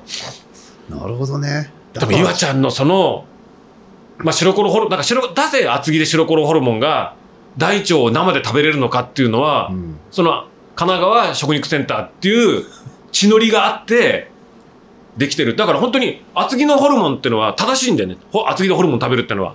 確かにね。そちなみにあの、神奈川食肉センターは厚木インターのすぐそばでした。うそうそうそう、そこだからがやっぱ物流としてすぐ乗乗れるからだ。うん、透明でね。そうだよね。だから厚木のホルモンはまあそこそこ有名なちゃんとした店舗だったら、うん。まあ生で特に個人店が多いわけよ。そういう資本系のホルモンとかじゃなくて、じゃないんだ。ら仕入れてそのお店で仕込みで洗浄してとかやってる個人のところが多いから精肉と違ってホルモン買ってそれの下ごしらえってのを各お店でやるわけじゃん、まあそういうことだよね。だってホルモンだから、うん。せあの食肉センターの人はそれ下ごしらえしないじゃん。ねだからいかにその下ごしらえがうまいかうまくないかみたいなうん。いかに新鮮なやつが手に入るかってなるとだから厚木のホルモンはやっぱうまくて当然でまあなんていうの、まあ、人気なのもわかるし。で岩ちゃんはもう確かにうまくてタレも味噌だれでめちゃめちゃその味噌だれうまくて。って言ったら飲んでる人もいるんだけど普通に白飯とホルモン3皿ぐらいやってご飯で食べて晩ご飯で食べてる人もいたりするぐらいホルモンで白米食えるかな？味噌だれが食えるんだよめちゃめちゃ味噌だれでそう。だから、あ、厚木の人たちってこういう感じでホルモン食べてるんだ。こういうお店の常連さんはね。ねお酒のあてじゃなく、だから飯にも主食になるぐらいのレベルのうまさなんだよね。き結構近所だったけどあんまりホホルモン食べてなかったもんなだから多分、白黒ホルモンってあの B 級グルメかなんかになったのってここ10年ぐらいじゃん。ねあもうちょっと前かもうちょっと前か。だかあら、ーそこまであんまりホルモンって、全然うんでむしろ多分ホルモンとか、そういう食肉センターとかって、うんやっぱ地元の人はどっちかって言ったらほら、背を向けたがるうんところあるじゃない。でもあるからあんまり、ほら、八王子の人が高尾山あんまり見ない背中向けてるみたいな。ね確かにね子供の頃はあの遠足で登らされても嫌な思い出しかないから うん高尾山嫌だみたいなさ。確かに B 級グルメで日がの目を浴びた感じですねあ白コロホルモンはねで、その岩ちゃんでホルモンでやっぱ一番美味しかったのが、のど笛と丹軟骨だったの。いやー、うまかったわーってそしたら、でもジャッキさん高尾だったらミンミンあるじゃないですか。つってうんミンミン行きゃいいじゃないですか。え、ミンミンってあの焼肉の、うん炭火焼肉ミンミン？そうですよ。つって。いや、あ、ミンミン行くと、あの、丹軟骨とかのど笛ありますよ。え マジで？え？って。えそうなの？って聞いたら、その、教えてくれたやつは、うんもともと相模原に住んでたの。うんえ、ジャッキさんあれなんですよ。ミンミンって、もともと相模原でやってたホルモン屋なんで、ただの、小汚いホルモン屋なんですよ、あそこって言って。あそうなの？ダスタムない、もう煙で、もう白い煙で、黙々で中見えないような、あるね七輪で焼いてる、もう小汚い、ただホルモンだけ焼いてる、換気が追いついてないってことでしそょあのもミンミンって今、炭火焼肉なんて言ってますけどえー、もともと汚いホルモン屋がルーツなんですよって、俺ガキの頃からそこ行ってたから、つって、そこでホルモン食わしてもらってたから、つって。うだからあのはあ相模原あと山大和市にもあるはずだけど。で、で八王子なんだ。あるんだと思った時に、はっと思ったら、ミンミンって焼肉屋なのに、タレに味噌置いてあるでしょ。確かにそうだね。味噌だれと醤油だれ醤油だれあるじゃん。ね。2つあります。普通焼肉屋に味噌だれって置いとかないじゃん。あんまりないね。確かにね。あ、確かに。あれ？味噌だれ？そうなんですよ。あミンミンってもともと相模原。さ厚木の隣なんですよ。まあ隣だからね。だからミンミンってどちらかというと、市は相模原だけれども、かなり古株の、その、神奈川食肉センターのホルモン、だから、厚木ホルモンの流派というか、むしろ厚木のホルモンの影響下にある、厚木ホルモンのお店なんですよ、根っこはって。まあ隣接し本当厚木相模原大和市でしょ？まあ隣接してますからねでその八王子ですからねそう。だから、あの、まあ、昔のミンミンってのは、岩ちゃんとか大ちゃんとかと同じように、めちゃめちゃいい鮮度のいいホルモンを、相模原だけど、隣町だから、入る文化が、カルチャーがあって、だからミンミンってホルモンがうまいって言って、今は焼肉すごい有名になってるけど、単なるただの地元の相模原の、うん。あ相模原のっていうか、厚木ホルモンの古い有名店なんですよ。ってあれ根っこあって。白黒ホルモンもなかった？あそこ。あるんだよ。やっぱあるよね。だけど、あの、白、白ホルモンって書いたんだけど、カッコして下に、あの、いわゆる白黒ホルモン点々点って書き方してんの。あ なだかるほどねら、厚木の白黒ホルモンの組合入ってないから、白黒ホルモンは名乗れないけど、メニューでミンミンは白黒ホルモンが食べれるんだよ。なるほどそうなんだって、道理で牛ホルモンがうまいと思ったけど、ジャッキさん、あそこは牛じゃなくて豚を食べる店なんです、本当は、つって。だから行けばねあそういうことか喉笛あるし、うん単軟骨あるし、小袋あるし、小袋は子宮。うん頭あるし、頭ってのは豚の頬肉ね。うんあるし。だから、岩ちゃんと食べれるメニュー、ミンミン行けば全部食べれるんですよ。そ俺そこまでちゃんと見てなかった全部一致するわけよ。確かに味噌、焼肉屋のくせに、なぜか味噌だれがあって確か、に俺ら味噌だれでホルモン食べ、あの、牛ホルモンを食べれるじゃん。あジャッキさん、牛ホルモン美味しいけど、あそこは豚ホルモンだ。豚なんだ？だってメニュー見て、見ればあると思うんですけど、つって。いまだにメニューに、柔らかホルモンミンミン風っていうのがあるんですよ、つって。ああるねあるねあるわあれ、相模原のホルモン屋時代に、の、ミンミンの看板メニューが柔らかホルモンミンミン風なんですよって。だからミンミンってのは う、ん今じゃあ炭火焼肉の手をしてるけど、いまだに俺らはホルモン屋だからっていうルーツをちゃんと残してるんですなるよ。ほどね本来だったら炭火焼肉でそんな豚ホルモンなんてどっちかって言ったらそのルーツを隠したがるじゃん。まあねだけど、ミンミンってのは、いや、俺らしがないホルモン屋だから、相模原のホルモン屋だからっていうので、味噌だれを置き、あそういうことなんだいまだにホルモンミンミン時代の 看板メニュー、柔らかホルモンミンミン風を置き、白衣もあり、単軟骨、喉笛、小袋もあり、テーブルには味噌だれを置くっていう、初心忘れるべからずなんだよ。あれさどういう使い方がしていいのか分かんなかったですけどね。味噌だれと醤油だれが2つ置いてあるから。でしょ？あれハーフハーフにやってたんですよ俺だからあれは、ホルモンの社長が、俺らはホルモン屋だから、それを忘れちゃダメだよっていうので、ね、そのこだわりでか、だから、先代、多分今の社長が、うん。もしも代替わりして若手の外部のうん社長かなんか来たら、多分味噌だれ多分撤去されるかもしれない。いらねえいらねえっつってもう豚なんかいいからなんつって。だから、ミンミンのメニューページに、うん牛で、えっ、と、牛肉、牛の1、2、うんあるのつぼ漬けとかねそう。牛のページが1ページ、2ページって2ページあるの。うん豚でもあ2ページあるんだよ。そうなんか豚でも2ページ ,2 ページあるんだよ。ホルモン以外の普通のさカルビとか豚のトントロはあったなうんトントロもある。なトントロがあってんのは豚1ってページ。あー普通の例えばですけどかバラ肉とかもありましたっけ？あ、うん、あの、豚カルビってのがある。あるんだあと、その、トントロ？ピートロ？うんトントロもある。あれ首のこの、このうんお肉ね。だからさいい今の考えで言うとそのバラ肉も美味しいってことだね美味しいってことだよ。厚木だから。豚のね根っこ、相模原のホルモン屋とか、厚木の、なんていうの？コネクションを引っ張ったまんま、うん炭火焼肉、ミンミンですって手になってるけど、ちょっとこう、シャツをパッとはだけたら、もうここにもう、相模原のホルモンのモンモンが見えてるから。ホルモンもうん。ホルモンのモンモンがこう、チラッと見えるから。ああっちは単なるしがないホルモン屋です、みたいな。へえみんなでも、行って見ても、みんな焼肉食べてる。牛肉を食べてる。確かに。まあ、うまいもん。ジ。ャーキーも牛肉ななんだっけ極上カルビとハラミと。もうなんかミスジだなんだとか、もうね牛肉ばっか食べてるけど、それを聞いてから、ちょっとホルモンの見方が、あの、うん。ミンミンの見方がちょっと俺変わっちゃって。いやい今安くて美味しいね焼肉やってるだけど印象だったけど。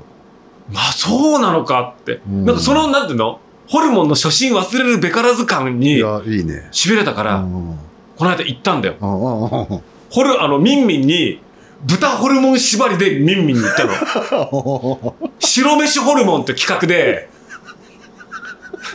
永井くんと行ったの。うん。ホルモン好きの永井くんと二人で、ミンミンで焼肉食べたいけど、うん。今回は豚肉縛りで行こうって。うん。で、今のこの話をして、うん。ミンミンっていうのは炭火焼肉とか言ってるけど、元は相模原のホルモン屋で、厚木の食神奈川食肉センターのホルモンルーツとか、そういうのが、ラインがあっての高校、今の歴史があって高校、こうだと。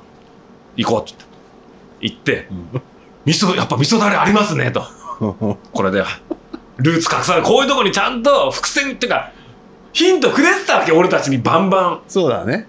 牛ペ、牛で1ペ、牛1、牛2の2ページプラス、豚も、豚1、豚2って2ページだって、そんなに分かりやすいヒントを鳥、鳥一？鳥1ある。鳥鳥もあるけどね。そんだけ分かりやすいヒントを出してくれてたのに、俺ら誰一人気づいてなかったじゃん。うん、確かに確かに。もう味噌だれあると。うんでも、牛のページ飛ばして、豚1、2。うん俺ら今回豚の2をメインでいこうと。うん。で、2パッていくと、ニホルモンね。嘘。ぶえっ、と、したらやっぱ喉ブレがあるわけ。うん喉仏の脇の筋。肉、胆軟骨、豚の胆の下の付け根の、あと、喉、豚軟骨、喉、ぶ食道、えへえ。豚軟骨とかもあるわけ。うんこんなのないよ、普通、みたいな。で、こでも全部、だから全部豚だけ入れて、写真撮って、食べてみたの。喉笛胆軟骨、もう最高にうまくて。えい岩ちゃんぐらいはどうどうだったんですか？いや、もうね、いや、岩ちゃんの味噌だれの方が美味しかったよ。美味しいけど、ホルモンも、岩ちゃんに引けが取らないぐらい。っていうか、うんミンミンってホルモン食べるとこだって。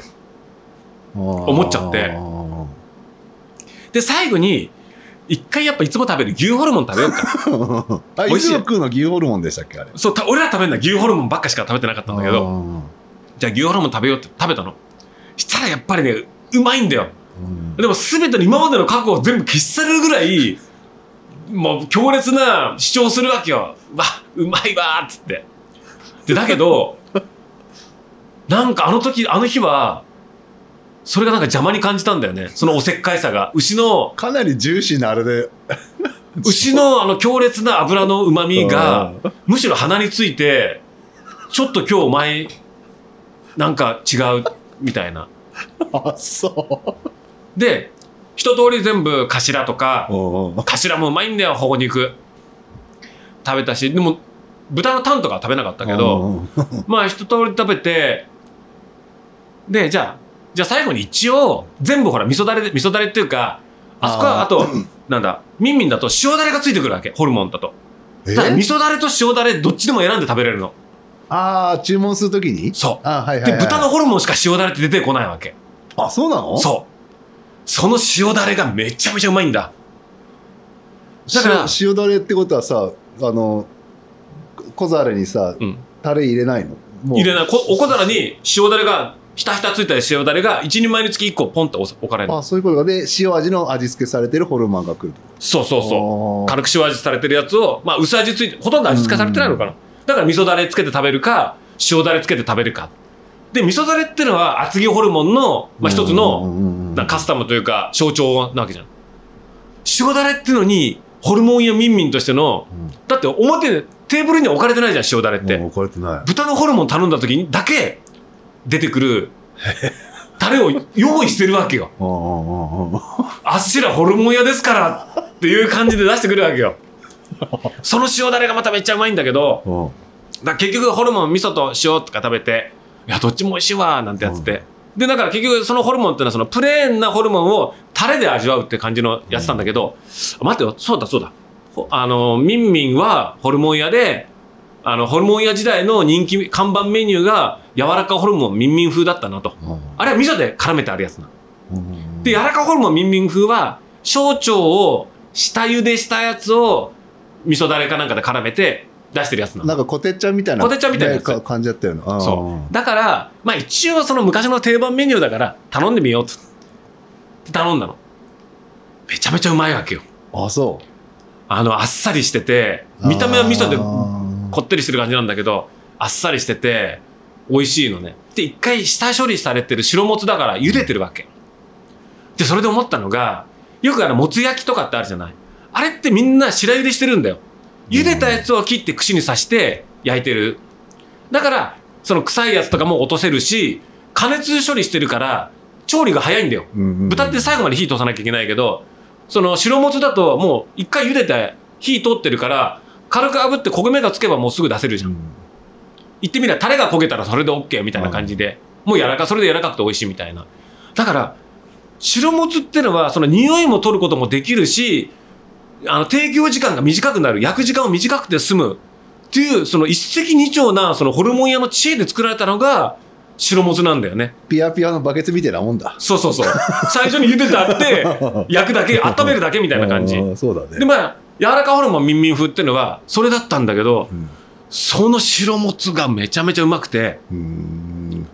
美味しいわって。いや、やっぱ、今までのやつは鮮度を楽しむホルモンだった。喉笛とか食感とみずみずしさを楽しむ小袋もそう。小袋がまたね、めちゃめちゃうまくて、そう。してもちろん白コロとかもうまくて、うんその今ま臭みとかは全然。なくて。して全部生のホルモン。豚の生ホルモン。うんだから、その鮮度を楽しむやつだったんだけど、最後に柔らかホルモンミンミン風っていう、ちょっと一手間かけた、あのやつを最後に食べて、あ、これはこれで美味しいねってなって、で、最後にもう一皿何行こうかってなって、うーんって悩んで、柔らかホルモンミンミン風。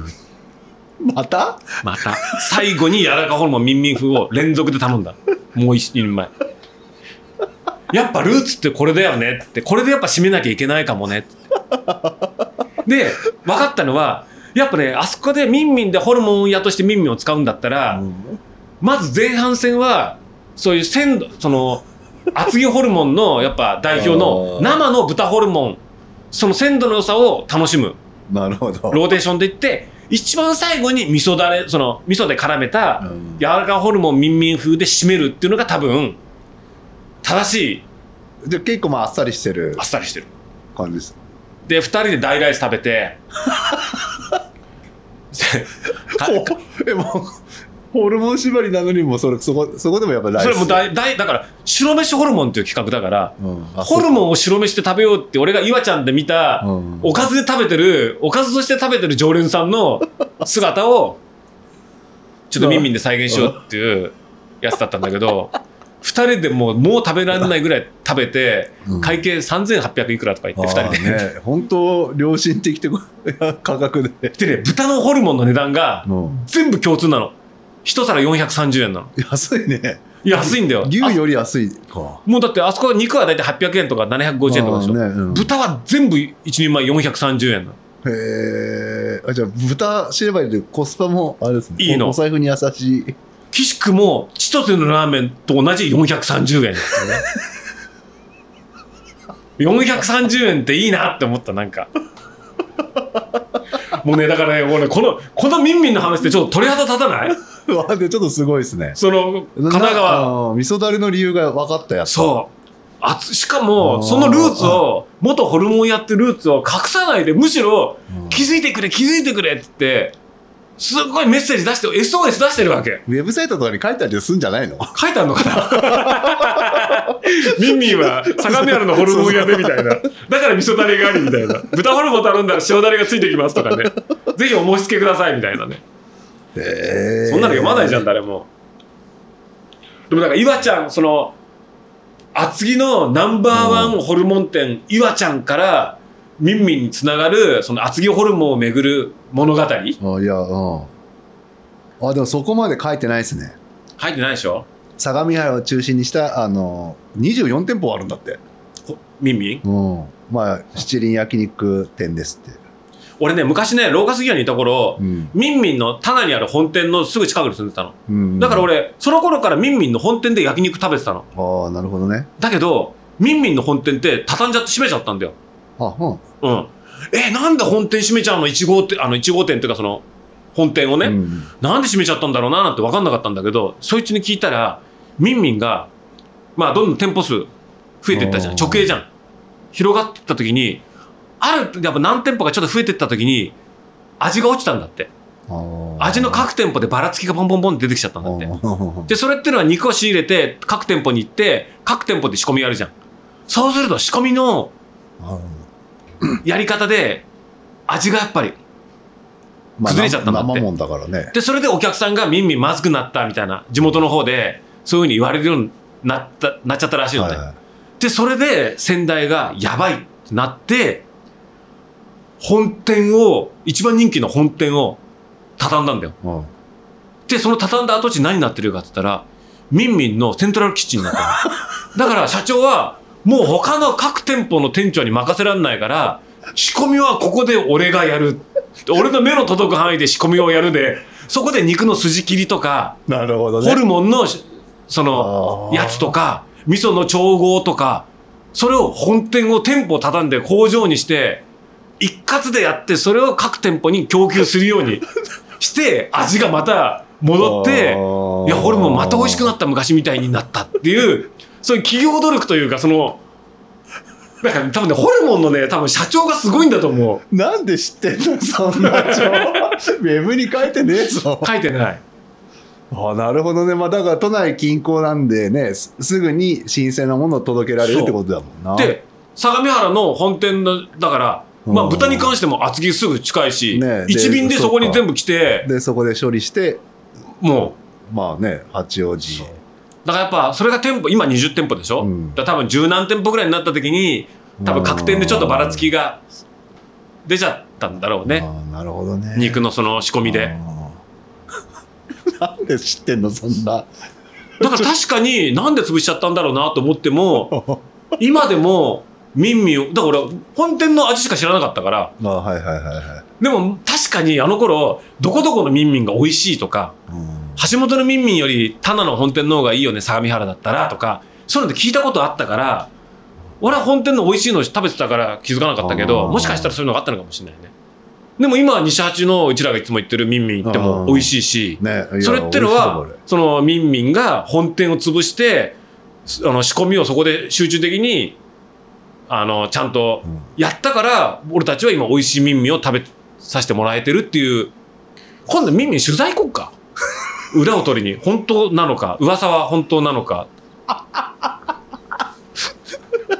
これ聞いてる人待ってましたって思います？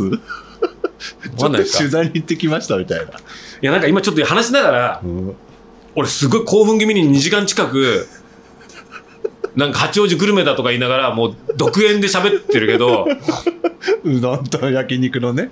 なんか、ちょっとさ、うん、なんか他の、ポッドキャ、今、ポッドキャストやってる人結構あるし、うんまああるじゃない？人気のポッドキャストとか。そうするとみんなもうちょっとさ、なんか、時事ネタだったり、なんかちょっとお得な話とか、うんもうちょっとなんだろう、公共性のある話をすごいしてるじゃない？確かにね。うんうんそれをこの千歳だとか、ピアピアだとか、味噌だれ。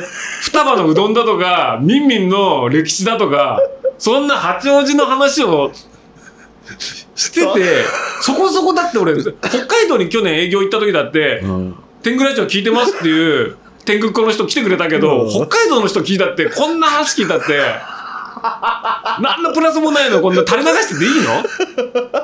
でも検索してるんでしょうね。相模原市ってどこだよみたいな。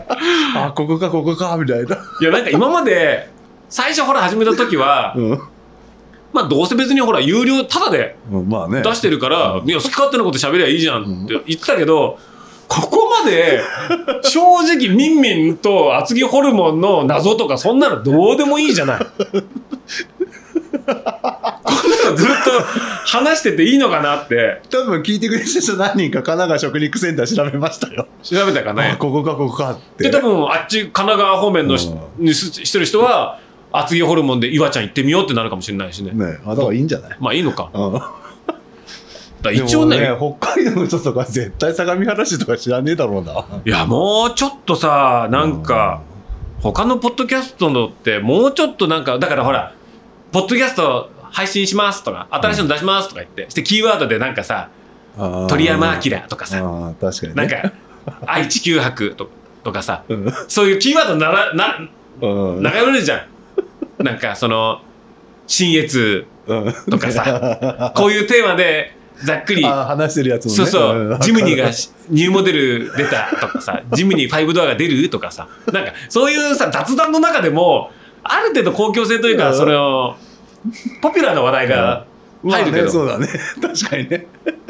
多分全くうちらはもしもじゃあ今月の点今回の点ぐらいの0.14回うん。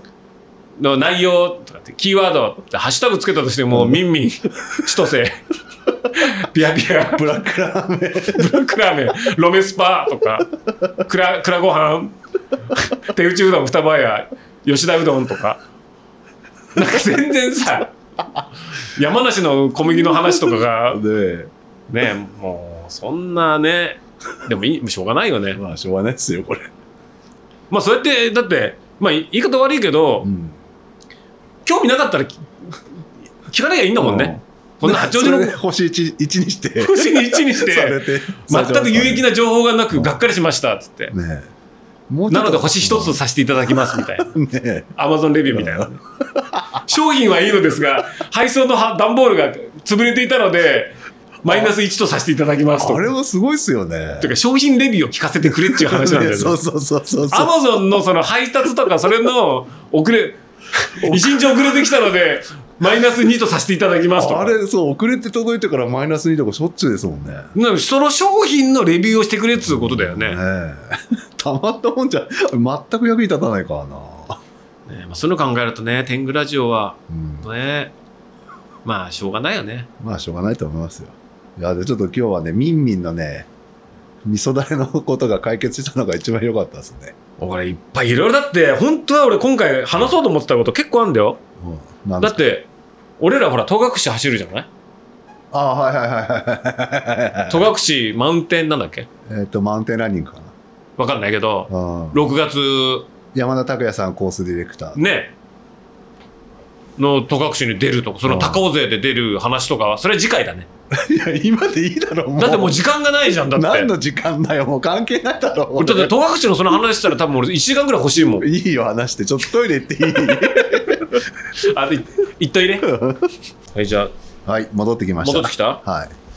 いや、そのなんだ、まあ、ちょ、ちょ、ちょっとじゃあ触りだけでも戸隠の、戸隠あれ正式名称ちゃんと言おうよ。なんで？戸隠？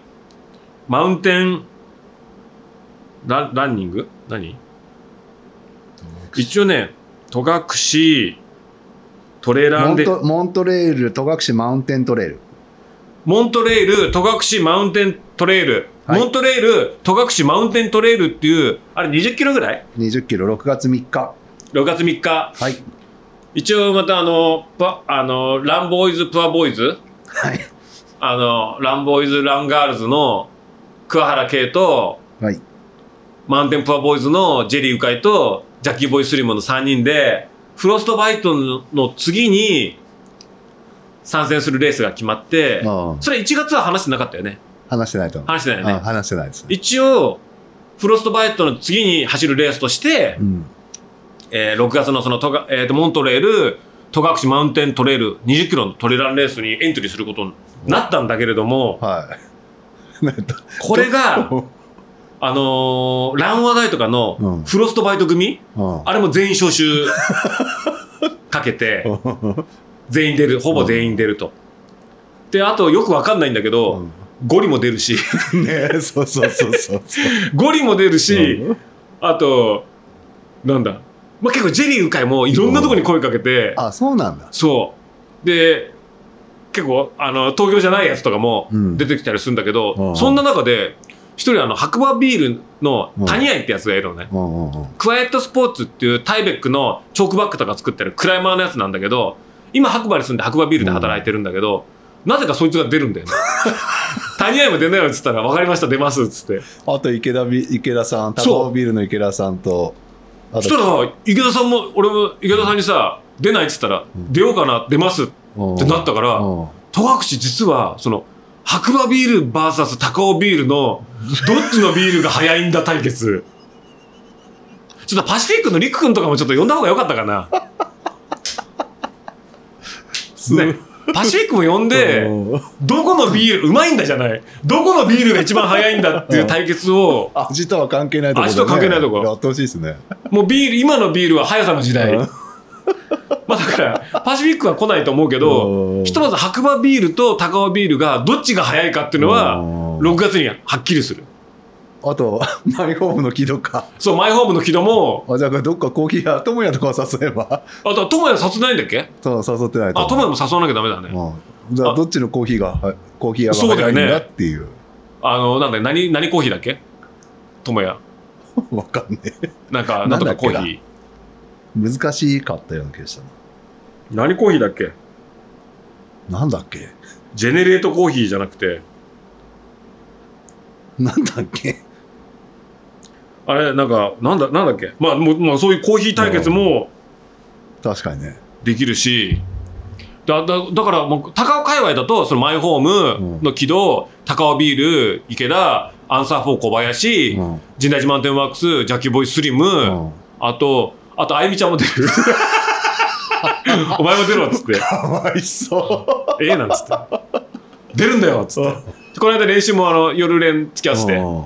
へばってたけど、出ることになって。であともう一人、たやすっていう、今うちでバイトをやってるうん、高尾に住んでる男の子がいる。去年 PCT 歩いたうん若い男の子いて、そいついつも、うちにバイト来るときに、短パンノースリーブとかできたりするんだよ。この時期に？わらちで、ルナサンダルで。えこの時期？この時期やべえなだからちょっと恥ずかしいから、あの、一緒に、ちょっと飯とかの時に、一緒にちょっとな並ばないで離れて歩いてっつって。なんか仲間と思われるの嫌だからみたいなぐらいで、はいなんつって。それ元気印の25歳だから、おおお前、わらちで走るよな、つって。言ったら。いや、さすがに嫌ですよ、なんつって。何入ったらいいんですかなんつって。えー、いやすごいっすね。そうそいつも出るでしょ？出ろって。だからそういう、そういう、トレラン、なんか前に一回出たことあるのかもしれないけど、特にやったことない。あレースは全然やんないタイプ。ロングハイク系の。うん。ただなんかそういう、そういうのなんか体動かすの好きだからやっぱりうん。やってんだろうけど、はいはいはいはい向井さんのインスタでなんかこう走りへのこの情熱が 溢れ出てましたもんね溢れ出てんだよ。もうあいつもだって、もうなんてランニングギアの話ばっかしてんだもん。ペガサスなんかペガサスあそうナイキのやつでしょ？最近あげてたの。あれでカーボン入ってるやつ？いや入ってない入ってないですか？は。それカーボン入ってるやつはなんか、いベイパーフライとかいらないでしょ？そう、なんかね、ベーパーフライを、すっごい買い高いオーラをずっと出してたの。でも、なんかすっごい長文で、ガーッと書いて、でもベイパーフライとかって僕みたいな初心者が買ったら、膝壊すやつだって分かってるから買いにくいよな、てんてんてんとか。うん。でもベイパーフライがどのこうのとか言って、もじもじもじもじなんかこう、もうぐちぐち言ってるわけよ。買いたきゃ買えばいいじゃん。いやでもカーボンはやっぱ初心者が、みたいな。絶対いらないと思う ガーってやってて、それで今の今度買ったらなんだっけ？ペガサスペガサス それ、ナイキ。そういうことねそう。いや絶対カーボンなんか使いこなせないと思いますよもうなんかシューズ何履いていこうとか、うんロード用に何買おうとか、うんすごいんだよ。だって、俺が、あ、レースっていうか、ちょっと俺も久々に今度、休みの日、高をトレランしようと思ったから、なんか、なんか軽くその、ちょろっと行くやつで、うん。なんか軽快でなんか、ランニングパック何買ったらいいの？なんつって。うん。で、K に行ったりとかしたら、うん、とか言って、まあ、アンサー4だったら、みたいな、うん。このモデルとか、こういうのがあるとか、あと、ノースがとか、うん。なんとか、サラモンは？みたいな、いろいろやってんだけど、俺も忙しいから一回き質問したんだけど、で、いろいろバーンって出てきたんだけど、それにアンサー、ちょっと半日ぐらい開けてたの。うんで、ああ、そういえば、あの、なんかそういうトレランウエストにしろ、うん。ボトルとかにしろ、今のトレンドを聞聞いたっきり、聞いてなかったから、答え入ってきてるかなと思ったら、なんかもう10ぐらいコメント入ってて、もうジェリーがもうすごいその、あの、昔のウルトラスパイアのなんとかみたいなやつが、とか写真とか上げたりとかして、もう俺の、俺の質問に対して、俺のいないところですごいもう話がもう出来上がってて、うん俺が全く入れない、なるぐらい、もう乱熱がもうすごいわけ。すごいっすねで、走るのもすっごい速いんだよ、あいつ。なんか10キロをうん5分台とかで、へー5分前半台かなんかで走ったりとかして、すごいっすねええと思って。うん いや、実は、ちょっと頑張ったよ、とか。うんで、なんか今、なんかその日常的に、その練習はし、しなんだ、学習でやってんのね。うんうん学習で、毎週やるとほら、疲れちゃうから、詰め込みすぎると嫌になっちゃうじゃん、俺らっ。えっててことはえっていうこと？は2週間に1回しかジャッキを2週間に一遍集まろう、みたいな。うんで、会えるんだったら毎週でもいいけど、みたいな感じなんだけど、で、俺は大体その2週間の間、1週間に1回走って、うんは1回走るぐらいなの。ああで、みんなと合同練習。で、1人で走る。合同練習。みたいな感じで、週1ぐらいしか走ってないの。でも、ジェリーとかすごい走ってんだよ。へえやばいと思って。週週何回ぐらい ?3、4ぐらいやってんのかな？だってジェリーだってフロストバイトで俺よりも早いからね。あーでも聞いたら体重61キロっつって、俺が派切に走った時と同じぐらいの体重になってるわけ。絞って。確かに、い鵜飼さんそんな太ってる印象ないもんな。や、一時太ったんだよ、すごい。でも、ランと食、今ね、食生活も変えてるんだよ。ああ、そういうことか。だからすごいヘルシーになってて、なんか、だからその、ランシューとかその、ランニングギア買うのもすごい調べてるし、実際走ってるし、いまだにピッチだ、ストライドだとか。あ、トモさんの聞いた聞いた。え？トモさんのスストライド。あ、ピッチ、ピッチ。どうだった？160。それはどうなの？俺も全然思ってない。あ ジャッキーが180でしょ180。で、すげえっつって、俺も、俺も107 160ぐらいで、トモさんも160。160だった俺でもね、ランニングフォーム改造したんだよ。それまた今度の戸隠直前スペシャルでやるんだけど、で、なんかジェリーはさ、もうそうやってコソ練もやってんの？でやって、なんかさ、やっぱ戸隠なんて前さ、すぐおエントリー枠埋まっちゃったじゃない？いまだに埋まってないんだよ。まあやっぱレースが昔に比べてすごい増えたからね。そうして、あと、やっぱ K も、うんと話してたんだけど、やっぱさ、その、トレイルランニングで100マイルってやっぱさ、うん一つのやっぱステージじゃん。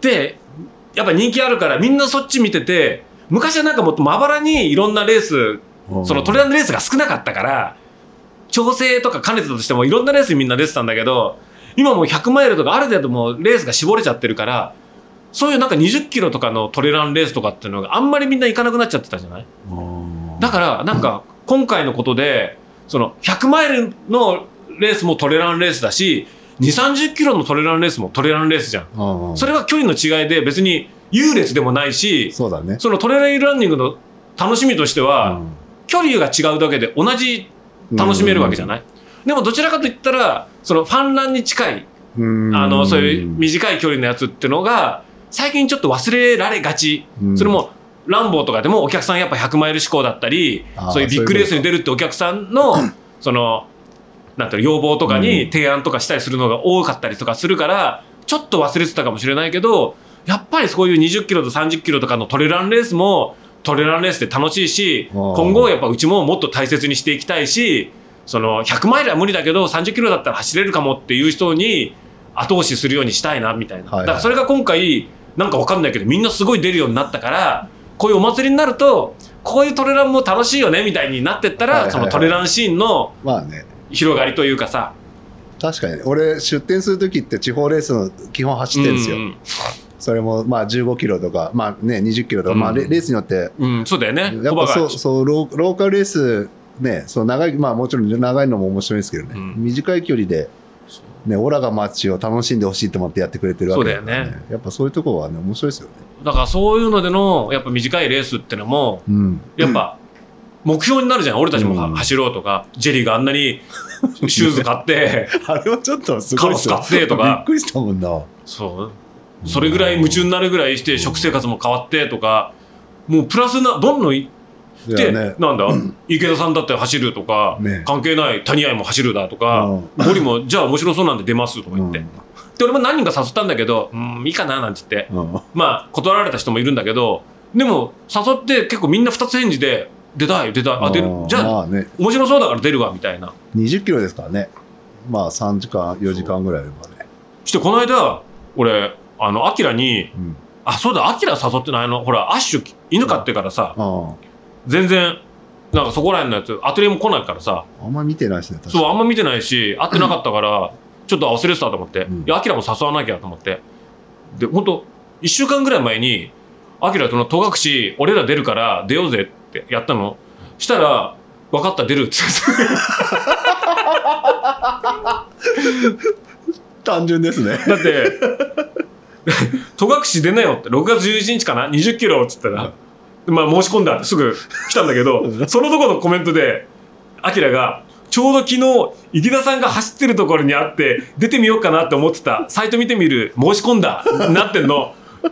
で、こいつは、もう早いなと思ったんだけど、この、このメールのメッセージの、すごい注目のポイントは、昨日池田さんが走ってるところにあって、出や出てみようかなと思ったんだ。池田さんこそ練してる。そうそう今これは、アキラが出る出ないよりも、池田さんが走ってるところに出会って、つって。あいつこそ練して一人で走ってるっていうところがこれポイントだよね。やべえと思ってるらしいですよ。だってあの、初田さんの階段、そう上がったりしてるから、それ初心者がふくらはぎ壊す一番のやつだから、ダメ、やめた方がいいよ、つって。でもさ、いや、今度一緒に走ろうって、あ日陰さんやろうと思う、ね、なんだけどさ、あれを復してるだけでもう十何キロあるんですよね。今度やろう、やると、やろうと思ってんだよな。だから一回、その、戸隠出るし人？うん。あの、もう、まあ、もう締め切りになるのかわかんもう締め切ったのか。わかんないけど、まあ、うちら界隈で、一回、あの、天狗連を合同練習一回やろうよ。まずいいよ。全員集めて。ゴリとか、池田さんとか、確かにね。木戸とねか、木戸とか、ジェリーとか、アキラとか、あと、まあ、これ、これそうな人、あと、あれとまあ、ランワーダイでフォロスフロストバイトで一緒に走った、あーまあ、長井君も走るし、あそこら辺界隈全員ちょっと一回集めて、合同思想会を確かにね。ちょっとやっまあそうしたらお互いの走力ある程度わかるしね。そうそうそう。で、それでみんなであそこからスタートして、また降りてきてって言って、ねあそこ駐車場もあるし、そうだね。うん夜なら人に迷惑もかかんないじゃない？うんまあ、それでやって、ちょっと一回そのみんなの意思、意思というか一つになれたらな、みたいな。まあね、確かにね。俺昨日やってきましたよ。やってきた？俺こう家から行って蛇滝の蛇滝登ってうん。尾根まで出てあうん。のケーブルカーのところ、うん。で下がって、うん。で今度は日陰沢登って城山行って戻ってきて、すげえ、何キロ？19.5キロか、すごいね。うん、累積800ちょい840だっけどすごい。暇なの？仕事仕事。サイの国があるから。あ、そっかそっか。サイの国の翌々週だからね戸隠マウンテントレイルはねあ、翌々週ね。あ、じゃあ、その疲労抜きランみたいな。いやちょっと楽しみだな、だからそのほら、ちょっとあの、この間ちょっとリンク送ったけど、うん。マイクロバスチャーターしたくない？運転手付き。あれ泊まりであの値段ってこと？で2泊3日の送り迎えだから、送うん。迎えに送ってくれて帰っちゃうのか。帰っちゃってで最終日にし指示した日に迎えに来てもらうみたいな、そういうことか。運転手さんど寝るのどこで寝るのかいや一回帰んじゃないの。あそういうことか。うん、だからその多分往復だから1往復2往復分の料金でそういうことか。あれなんじゃない？うちら使うの往復だけどうん。運転手さんは2往復するみたいな感じレースが土曜日だから、まあね、戸隠のキャンプ場とかでね、そうだから金曜日後の泊でね。そう金曜日のお昼とかに出て、うん。で向こうに夕方キャンプして、で土曜日出て、まあ、土曜日の夜帰るか、うん。まあ、日曜日のお昼にねうんもう一泊して帰るかで高尾駅集合ね、確かにね。あそれいいっすね。だって、えっと、20マイクロバスが20人まで乗れてうん。13万とかそんな感じだったんだようん。だから割っても1人7000円か6000円ぐらいね、確かにね。で送り迎えで行き帰りお酒飲めて、うんでしおり作って バナナ。バナナはカロリーです おやつではありませんと確かにね。いいっすね。その高尾で解散できるのよくない？うん。あのファミマの前に来てくれますよ。一回、甲州街道のやつよ呼んだから。そしたらなんかねお菓子買い込んで確かにね。絶対楽しいと思うんだよねそれで往復でさ往復で1万円だったとしてもいいよねうん。運転してくれるんだったら俺前日光日帰り1万円、1人1万円ぐらいだったな。だそれだったら全然いいよね、うん、まあお酒がね、飲めるっていうのが。飲めるし寝れるし、うん特に帰りなんか絶対眠くなるじゃん、うん。で、高尾についてくれるのがやっぱり。そうだよね、そこでみんな歩いて解散っていう 確かにな。あ、いいですね。でそれで別にほら20人だから、うんゴリとかほら東京のやつだったら高尾まで来たら便あるよって言ったら絶対乗りに来るじゃん、ね、確かにね。そうだよな。ちょっと話戻るけど、ジャッキーのトレイルシューズはなん、いや俺もいやそのロンピークかなって。ああ、ロンピークか。うん。え、MT ワンテンないの？も持ってるよ。う。あるんだ。は箱い箱入り。あーあ、新品で？新品で。あでワンっていうか古い靴は絶対レース中に剥がれるじゃんー あ、確かにね。えーせっかくならそれ出してほしいけどな。まあちなみにでも確か俺10年前に走った戸隠うん。もうロンピークのファーストモデルで走ってんだよねあれ？うんあのクラシックのやつ？そう。へえ。でその時のアキラはうん。あのロンピークの2個目の赤いやつあ走ってるから。そへえ。うだから今回もまたロンピークかなって。今 X 今7か新しいやつ？んなんだ ?7 まあこれそこそこほらプロテクションもあるしさ。うん確かに確かに確かに。昔のロンピックはほら下りで詰めこ真っ黒になるじゃん。俺なった全部なったから。まあ俺紐締めてなかったからいけなかった。で今のロンピックってそれないじゃん、うん。なんか靴アッパーがすごいしっかりしてきて確かに。爪つぶこれ壊れなくない、へだからどうするんだ？ろうジェリーとか何履くんだろうね。えねえ。ペガサス取れるかな？ロードでしょ あ取れるよもあんのあれ。あ取れるよまんだ。神山さん持ってるよ。そうなんだ。そうだから神山さんも誘おうか。そうだ神山さんさそう。神山さん声かけといてよ。ねえ。一応。さ最近週23ぐ3ぐらい走ってるんだよねでしょ、うん。でなんかトレランのなんか絶対誘ったら来るんじゃん、うん。なんか出たいとか言ってたから。あじゃあ今日今日後であ後でメールし収録終わったらメールして連絡しとこあのジェリー鵜飼も出るんでっつって。ジャッキーも出るんだっつってね、出ましょうっつって。それすごいね。すごいよ。うん。メンツが結構面白いもんね。うん。あと誰出るんだっけな？こなんかいろいろ池田さんが初20キロだと思うからどうやって散るのかを見たいですね。そうだね。ずっとあれ横に走ってよから。こそ練してるって笑えるよね。今日もちょっと会ってて、うん。打ち合わせで、うん。空いたから走ろうかなってさ。なんかあれそう。あれ？なんか昨日なんだか走ったとか言ってたな。3キロぐらい走ったとかなんか言ってたな、すごいね。うん、負けるぞ。多分負けると思うブクブク太ってるから。最最初がメノウさんで800アップだっけ？いや800じゃない。400アップぐらい400アップか、あじゃあじゃあメノウさん登っちゃえばあとはその下り基調で登ったり下がったり登ったり下がったりで落としていくから、うん。でもメノウさん上がってからの一番最初の下りがドンキツなんだよね。あのゲレンデのね。ゲレンデが。あだって俺10年前の時にうわこれもう怖っ限界っていうぐらいの下りでさこうやっあて走ってんのにパッて見たらあのこけてるやつがいてこけてるやつが転がってるやつに抜かれてったから。走ってるやつよりこけて転がって滑落していくやつに抜かれるっていう。後ろからすごい勢いで抜いてったと思ったら転がってってゲレンで。止まんなくて。確かに急だよな。それがねきついんだよね。でも最初の 400m は基本的にほら登山山登りじゃん。だだからもう桃押しで。うん、確かにねやるぐらいだから。400メーターだったら日陰さんのあれあれも400メーターだかそうだよね、らああだからあんな感じだ。うん、そうそういえば。あれのほとんどだって直投だもんね。ゲレンデ直投だもんね、あ確かにね。途中からね。もうふくらはぎ痛くなんだよね。桃と。あちょっとあれだね。合同壮行会やりたいな。ひとまず高尾だけで。うん、J と K うと、んだ今度の俺らの天狗連かなんかのやつちょっとスケジュール出してうん。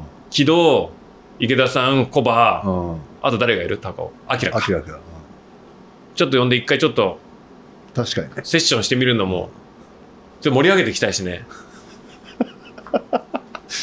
楽しみだな誰かカメラカメラマンいないかな？ムービー？ムービー。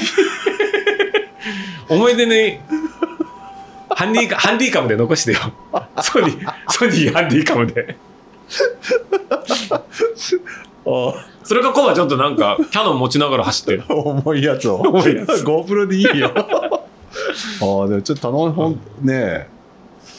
いいな。楽しみだ多分。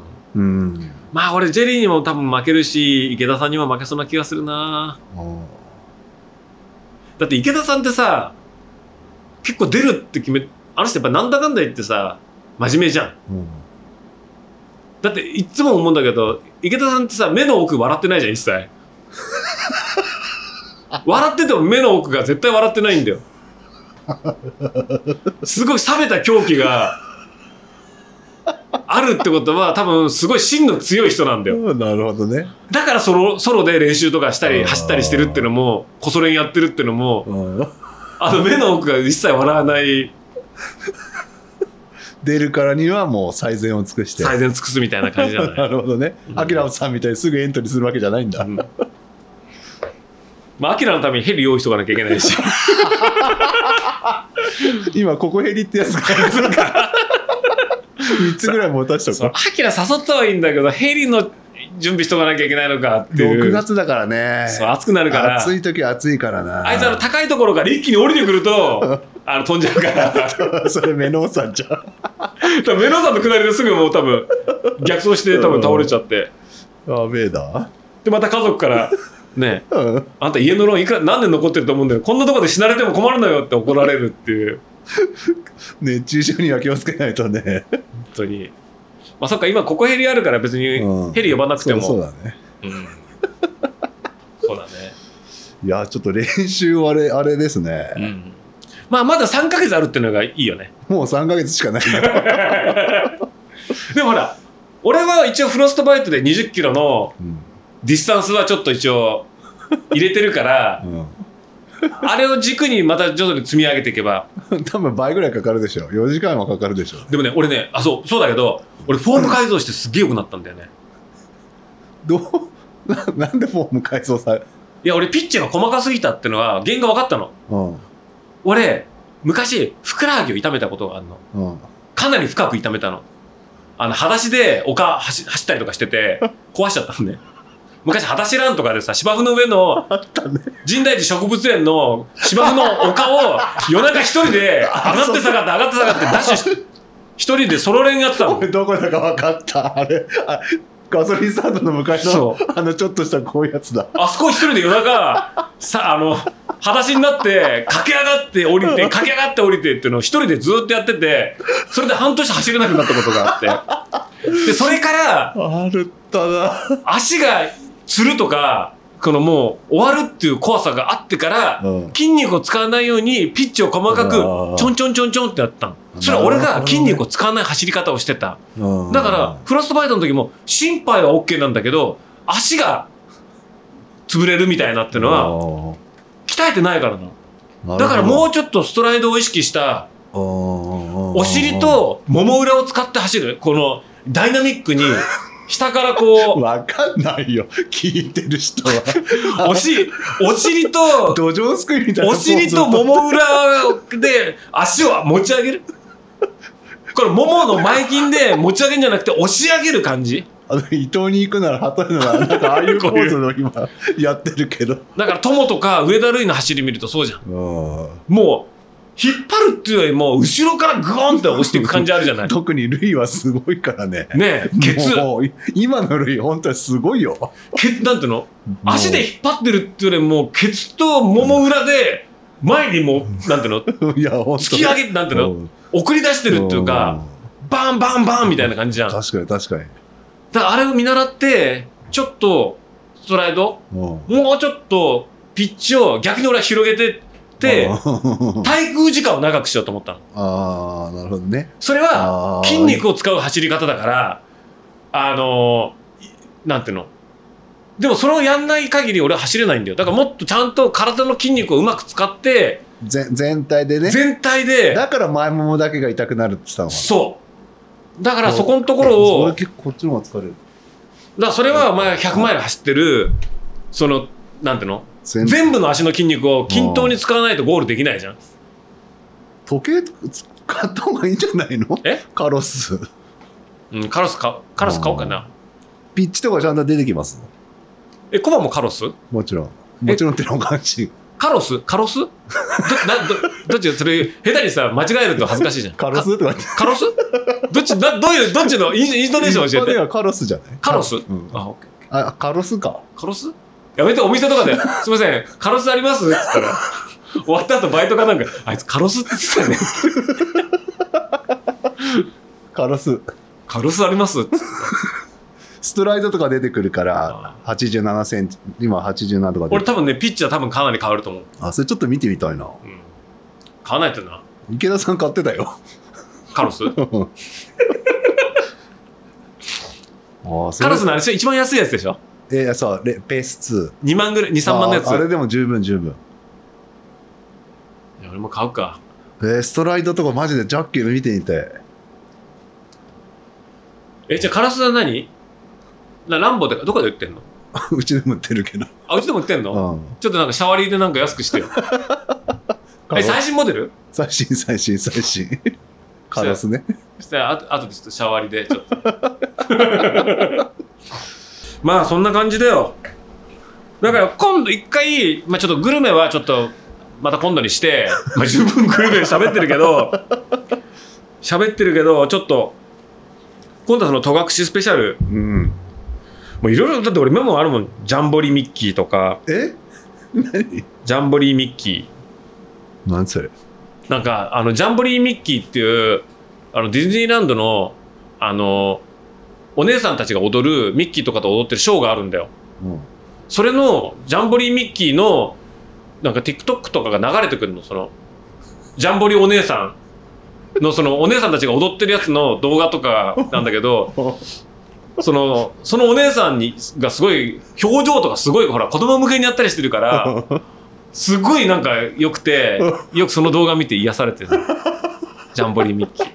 そうだからちょっとそれ今度話すとして まあ一応 終わっちゃったんじゃない？まだ続きが。まあうん、ちょっとキーワードとして、まあ、インスタとかで、うん。ジャンボリーミッキーってうん。検索すると、そのお姉さんが踊ってる動画がいっぱい出てきてお姉さんが3人ぐらいいるんだけど、俺はちょっとふくよかなうん。お姉さんの表情がすごくいいのね。どうどういうこと？ディズニーランドの？ジャンボリーミッキー、ジャンボリーミッキーみたいな。ジャンボリーってこと。パパレードで見るってこと？そうだからステージで。ああで、ミッキーとかと一緒に、ーこうはいはいはいはい何時間に僕らのなんとか人気者みたいな。ミッキーマウス、ミッキーマウス、ミッキー、ミッキーマウスみたいな。それを踊踊るわけよ。よで、みんな会場も見てらわかんないけど、多分会場も多分一緒にその振り付け踊ってんだと思うんだよ。よズンズンとかさ、やって、それを何？ジャッキーも見てんの？見て、インスタでよく、なんか TikTok みたいなショート動画みたいなのが流れてくるから、見て、その中のちょっと一番ぽっちゃりしたうん。ふくよかなお姉さんが、すごく素敵な、そもそも TikTok は入れてるの？いや、じゃあ TikTok じゃない。多分あの、インスタとかなインスタのやつだと思うけど、そのうん。ジャンボリお姉さんがうんめっちゃいいんだよ。あそううん。ど何してたらそこにたどり着くんだよわかんない。わかんないけど、なんか流れ、なんか最近それ見て癒されてへる。ーだから本当に表情とかが良くて、あしたらでもやっぱコメント見たらー、、うんあの、毎回癒されてますとか、毎回ってことは何回か見てんだそうだからみんなだから中毒性があるから、俺ディズニーランドとか全く興味ないけど、うんそのジャンボリーミッキーのショーだけはなんか見に行きたい。うんで、みんなこれ動画とか撮ってるわけ、お姉さんの踊りとか。そうするとお姉さんとかもカメラを撮ってる人に対してこうやってやったりとかああなるほどね。やったりとあかみんなにこういうふうにね。そう、はいはいはい。目線を送ったりなるほど、ね、アクションしたりとかしてくれてうん踊ってんだけど後でちょっと収録終わったら見せてあげるけど。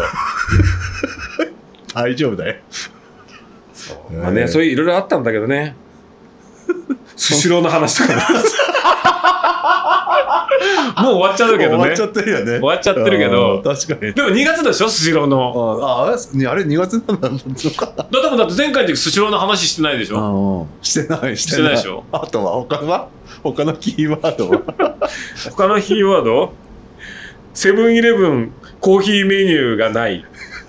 そう。これセブンイレブンってさうん。コーヒー買うときにあのコーヒー何しますか？って言われたときに S コーヒーセブンイレブンはレギュラーとララージなんだよ。うん。でも S とか R なのかとかあとほらコロンビアブレンドとか。ああ黒いやつとか。そう。あそれが言うのにコーヒーのえっとあの高いやつ何でしたっけっていうのって恥ずかしいじゃん。うん。だからメニューがあれば、えっと、コロンビアのレギュラーくださいとか。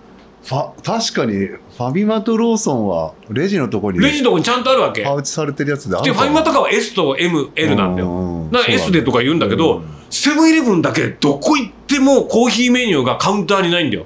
あー。あのコーヒーマシンのねとこにはそう。ああるけどでもコーヒーママシンってレジから離れてるからンレジにコーヒーだけ買おうと思って行った時にもうセブンだけ使うんだったらコーヒーのレギュラーでとか言えばいいんだけどー。なんかあるじゃん。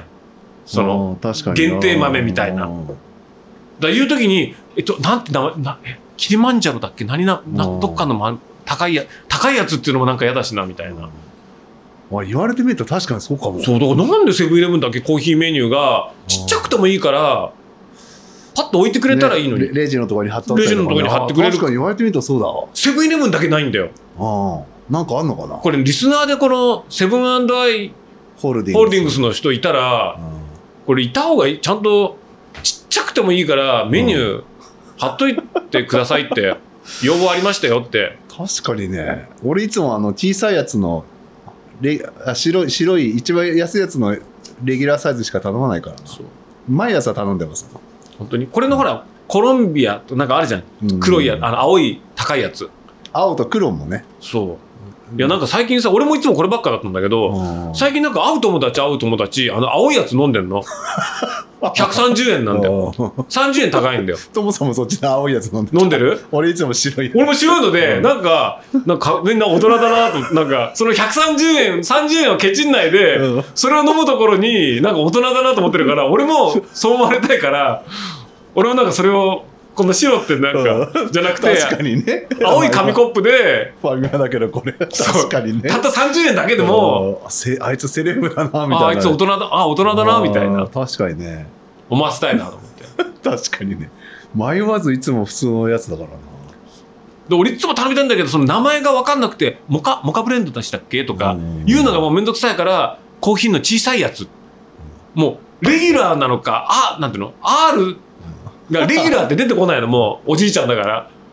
これ S って言っちゃうわ。コーヒーの S でコーヒーの S って言ってもレギュラーですね。とか言いうん。言い返してくるわけよ。別にそんなの察してうん。はいわかりました。小さい方ですね。でいいのに、レギュラーですね。って恥恥ずかしめを受けるわけいや確かに S って間違えて言うとうん。確かにレギュラーってやる、ね、あのあじゃあさレギュラーです。うん。恥ずかしめられて セブンイレブンの話終わっちゃったねも終わっちゃった。もうしなくていいよ 消去。う まあそんな感じよ。まだまだあるけどねちょっと。あこれちょっとあそう1個あるけどこれは次回にちょっと特集で撮っときたい。あー何？次回はチャット GPT 特集。何？オープン AI AI ですよ今。あちょっとポッドキャスト風じゃない？あ確かに AI だ。AI 今イラストも AI だもんね。AI もうテキストもその、チャット GPT っていうそのあれ何なの？全然よく分かってないねもうめっちゃすごいんだから。これで言っちゃうと次のやつになっちゃうしもうだってもう3時間ぐらいじゃないこれ。多分。もうやめもうやめようよもうお腹空いたしさ。次回じゃあチャット GPT ちょっと調べてみようそれは。そういイラストの方はわか知ってる。無駄にあれうどんの話とかいらなかったな。ミンミンの話だけどよかったね ピアピアと俺の学生時代の話とかそんなのいらなかったよね。学生時代は確かにね。ていうか何なんだよ天狗ラジオって。ふざけんなよ。どうでもいいよこんなこん話なもんだけで1時間半以上喋って。まあなんなら耳の話もなんどうでもいい。っちゃどうでもいいんだけどね。まあ、今回はちょっとなもうちょっとなんか絞れてたような気がする今まで、あまあ、今回はちょっと番外編みたいな感じで。いや毎回番外編だから大丈夫だってそう。まだ0回だからまあねねまだまだまだ。1回行ったら第1回に行ったらそれはちゃんとやるけどまだ0回なんだからそれはそうだよね。企画会議の段階だから。お便りコーナーさえもやってないから いいんだよこれダバなしでいいんだよね。ねなんならインスタのアカウントさえも開いてないですよ天狗ラジオの。ちゃんと開こうよ。ああそうだね。もっとやり取りしないとね。今見てみるか まあいいか。まあね。あとゴミ拾いもやるしね。ああそうだね。確かに確かに。まあそれ以外にもほらね。うん。なんだその緑化整備じゃないけどなんかさうん。そのいろんなそういう話とかもちょっと真面目な今後の未来の話ポッドキャストっぽいよそれ。ポッドキャストっぽいよね。うん。一回ちょっとそれも話もそうだから一回それ一回飲みちょっとひこりでちょっと一回真面目にちょっとそこら辺あの未来の子供たちに向けての 話じゃんこれって。何を残すかって話じゃん。確かにね。八王子の子供たちに。俺結構だからその緑化保全とかそういうのってうん、うんやっぱすごいちょっとなんかあれから調べて考えたもん。いや未来の子供たちに何を残せるかってなった時に ポッドキャストっぽいよ。ポッドキャストっぽいでしょ？じゃあ次回はちょっと。そうだね。次回の天狗ラジオはチャット GPT 緑化保全 この2本立てだ。2本立てで。やばいな。役に立って星が 1, 1かもしれないですよ。ね 大変無駄になってる。無駄になってない。なるほどね。あじゃあまあちょっと。滝川クリステルかなんかに司会で古いねなんかね。古いね。ね。なるほどね。じゃあ。まあ、とりあえず次回ですか。次回はちょっとアカデミックというか、うん。すごい未来に向けての天狗ラジオ。をやりたい。もう今日のやつはもうん、う、まあね。まあ、ただだしね。まあね。そういう感じですよ。そうですね。うんわかりました。はい、じゃあそういう感じではい。じゃあまたまた。はいはい、またどうも。はいはい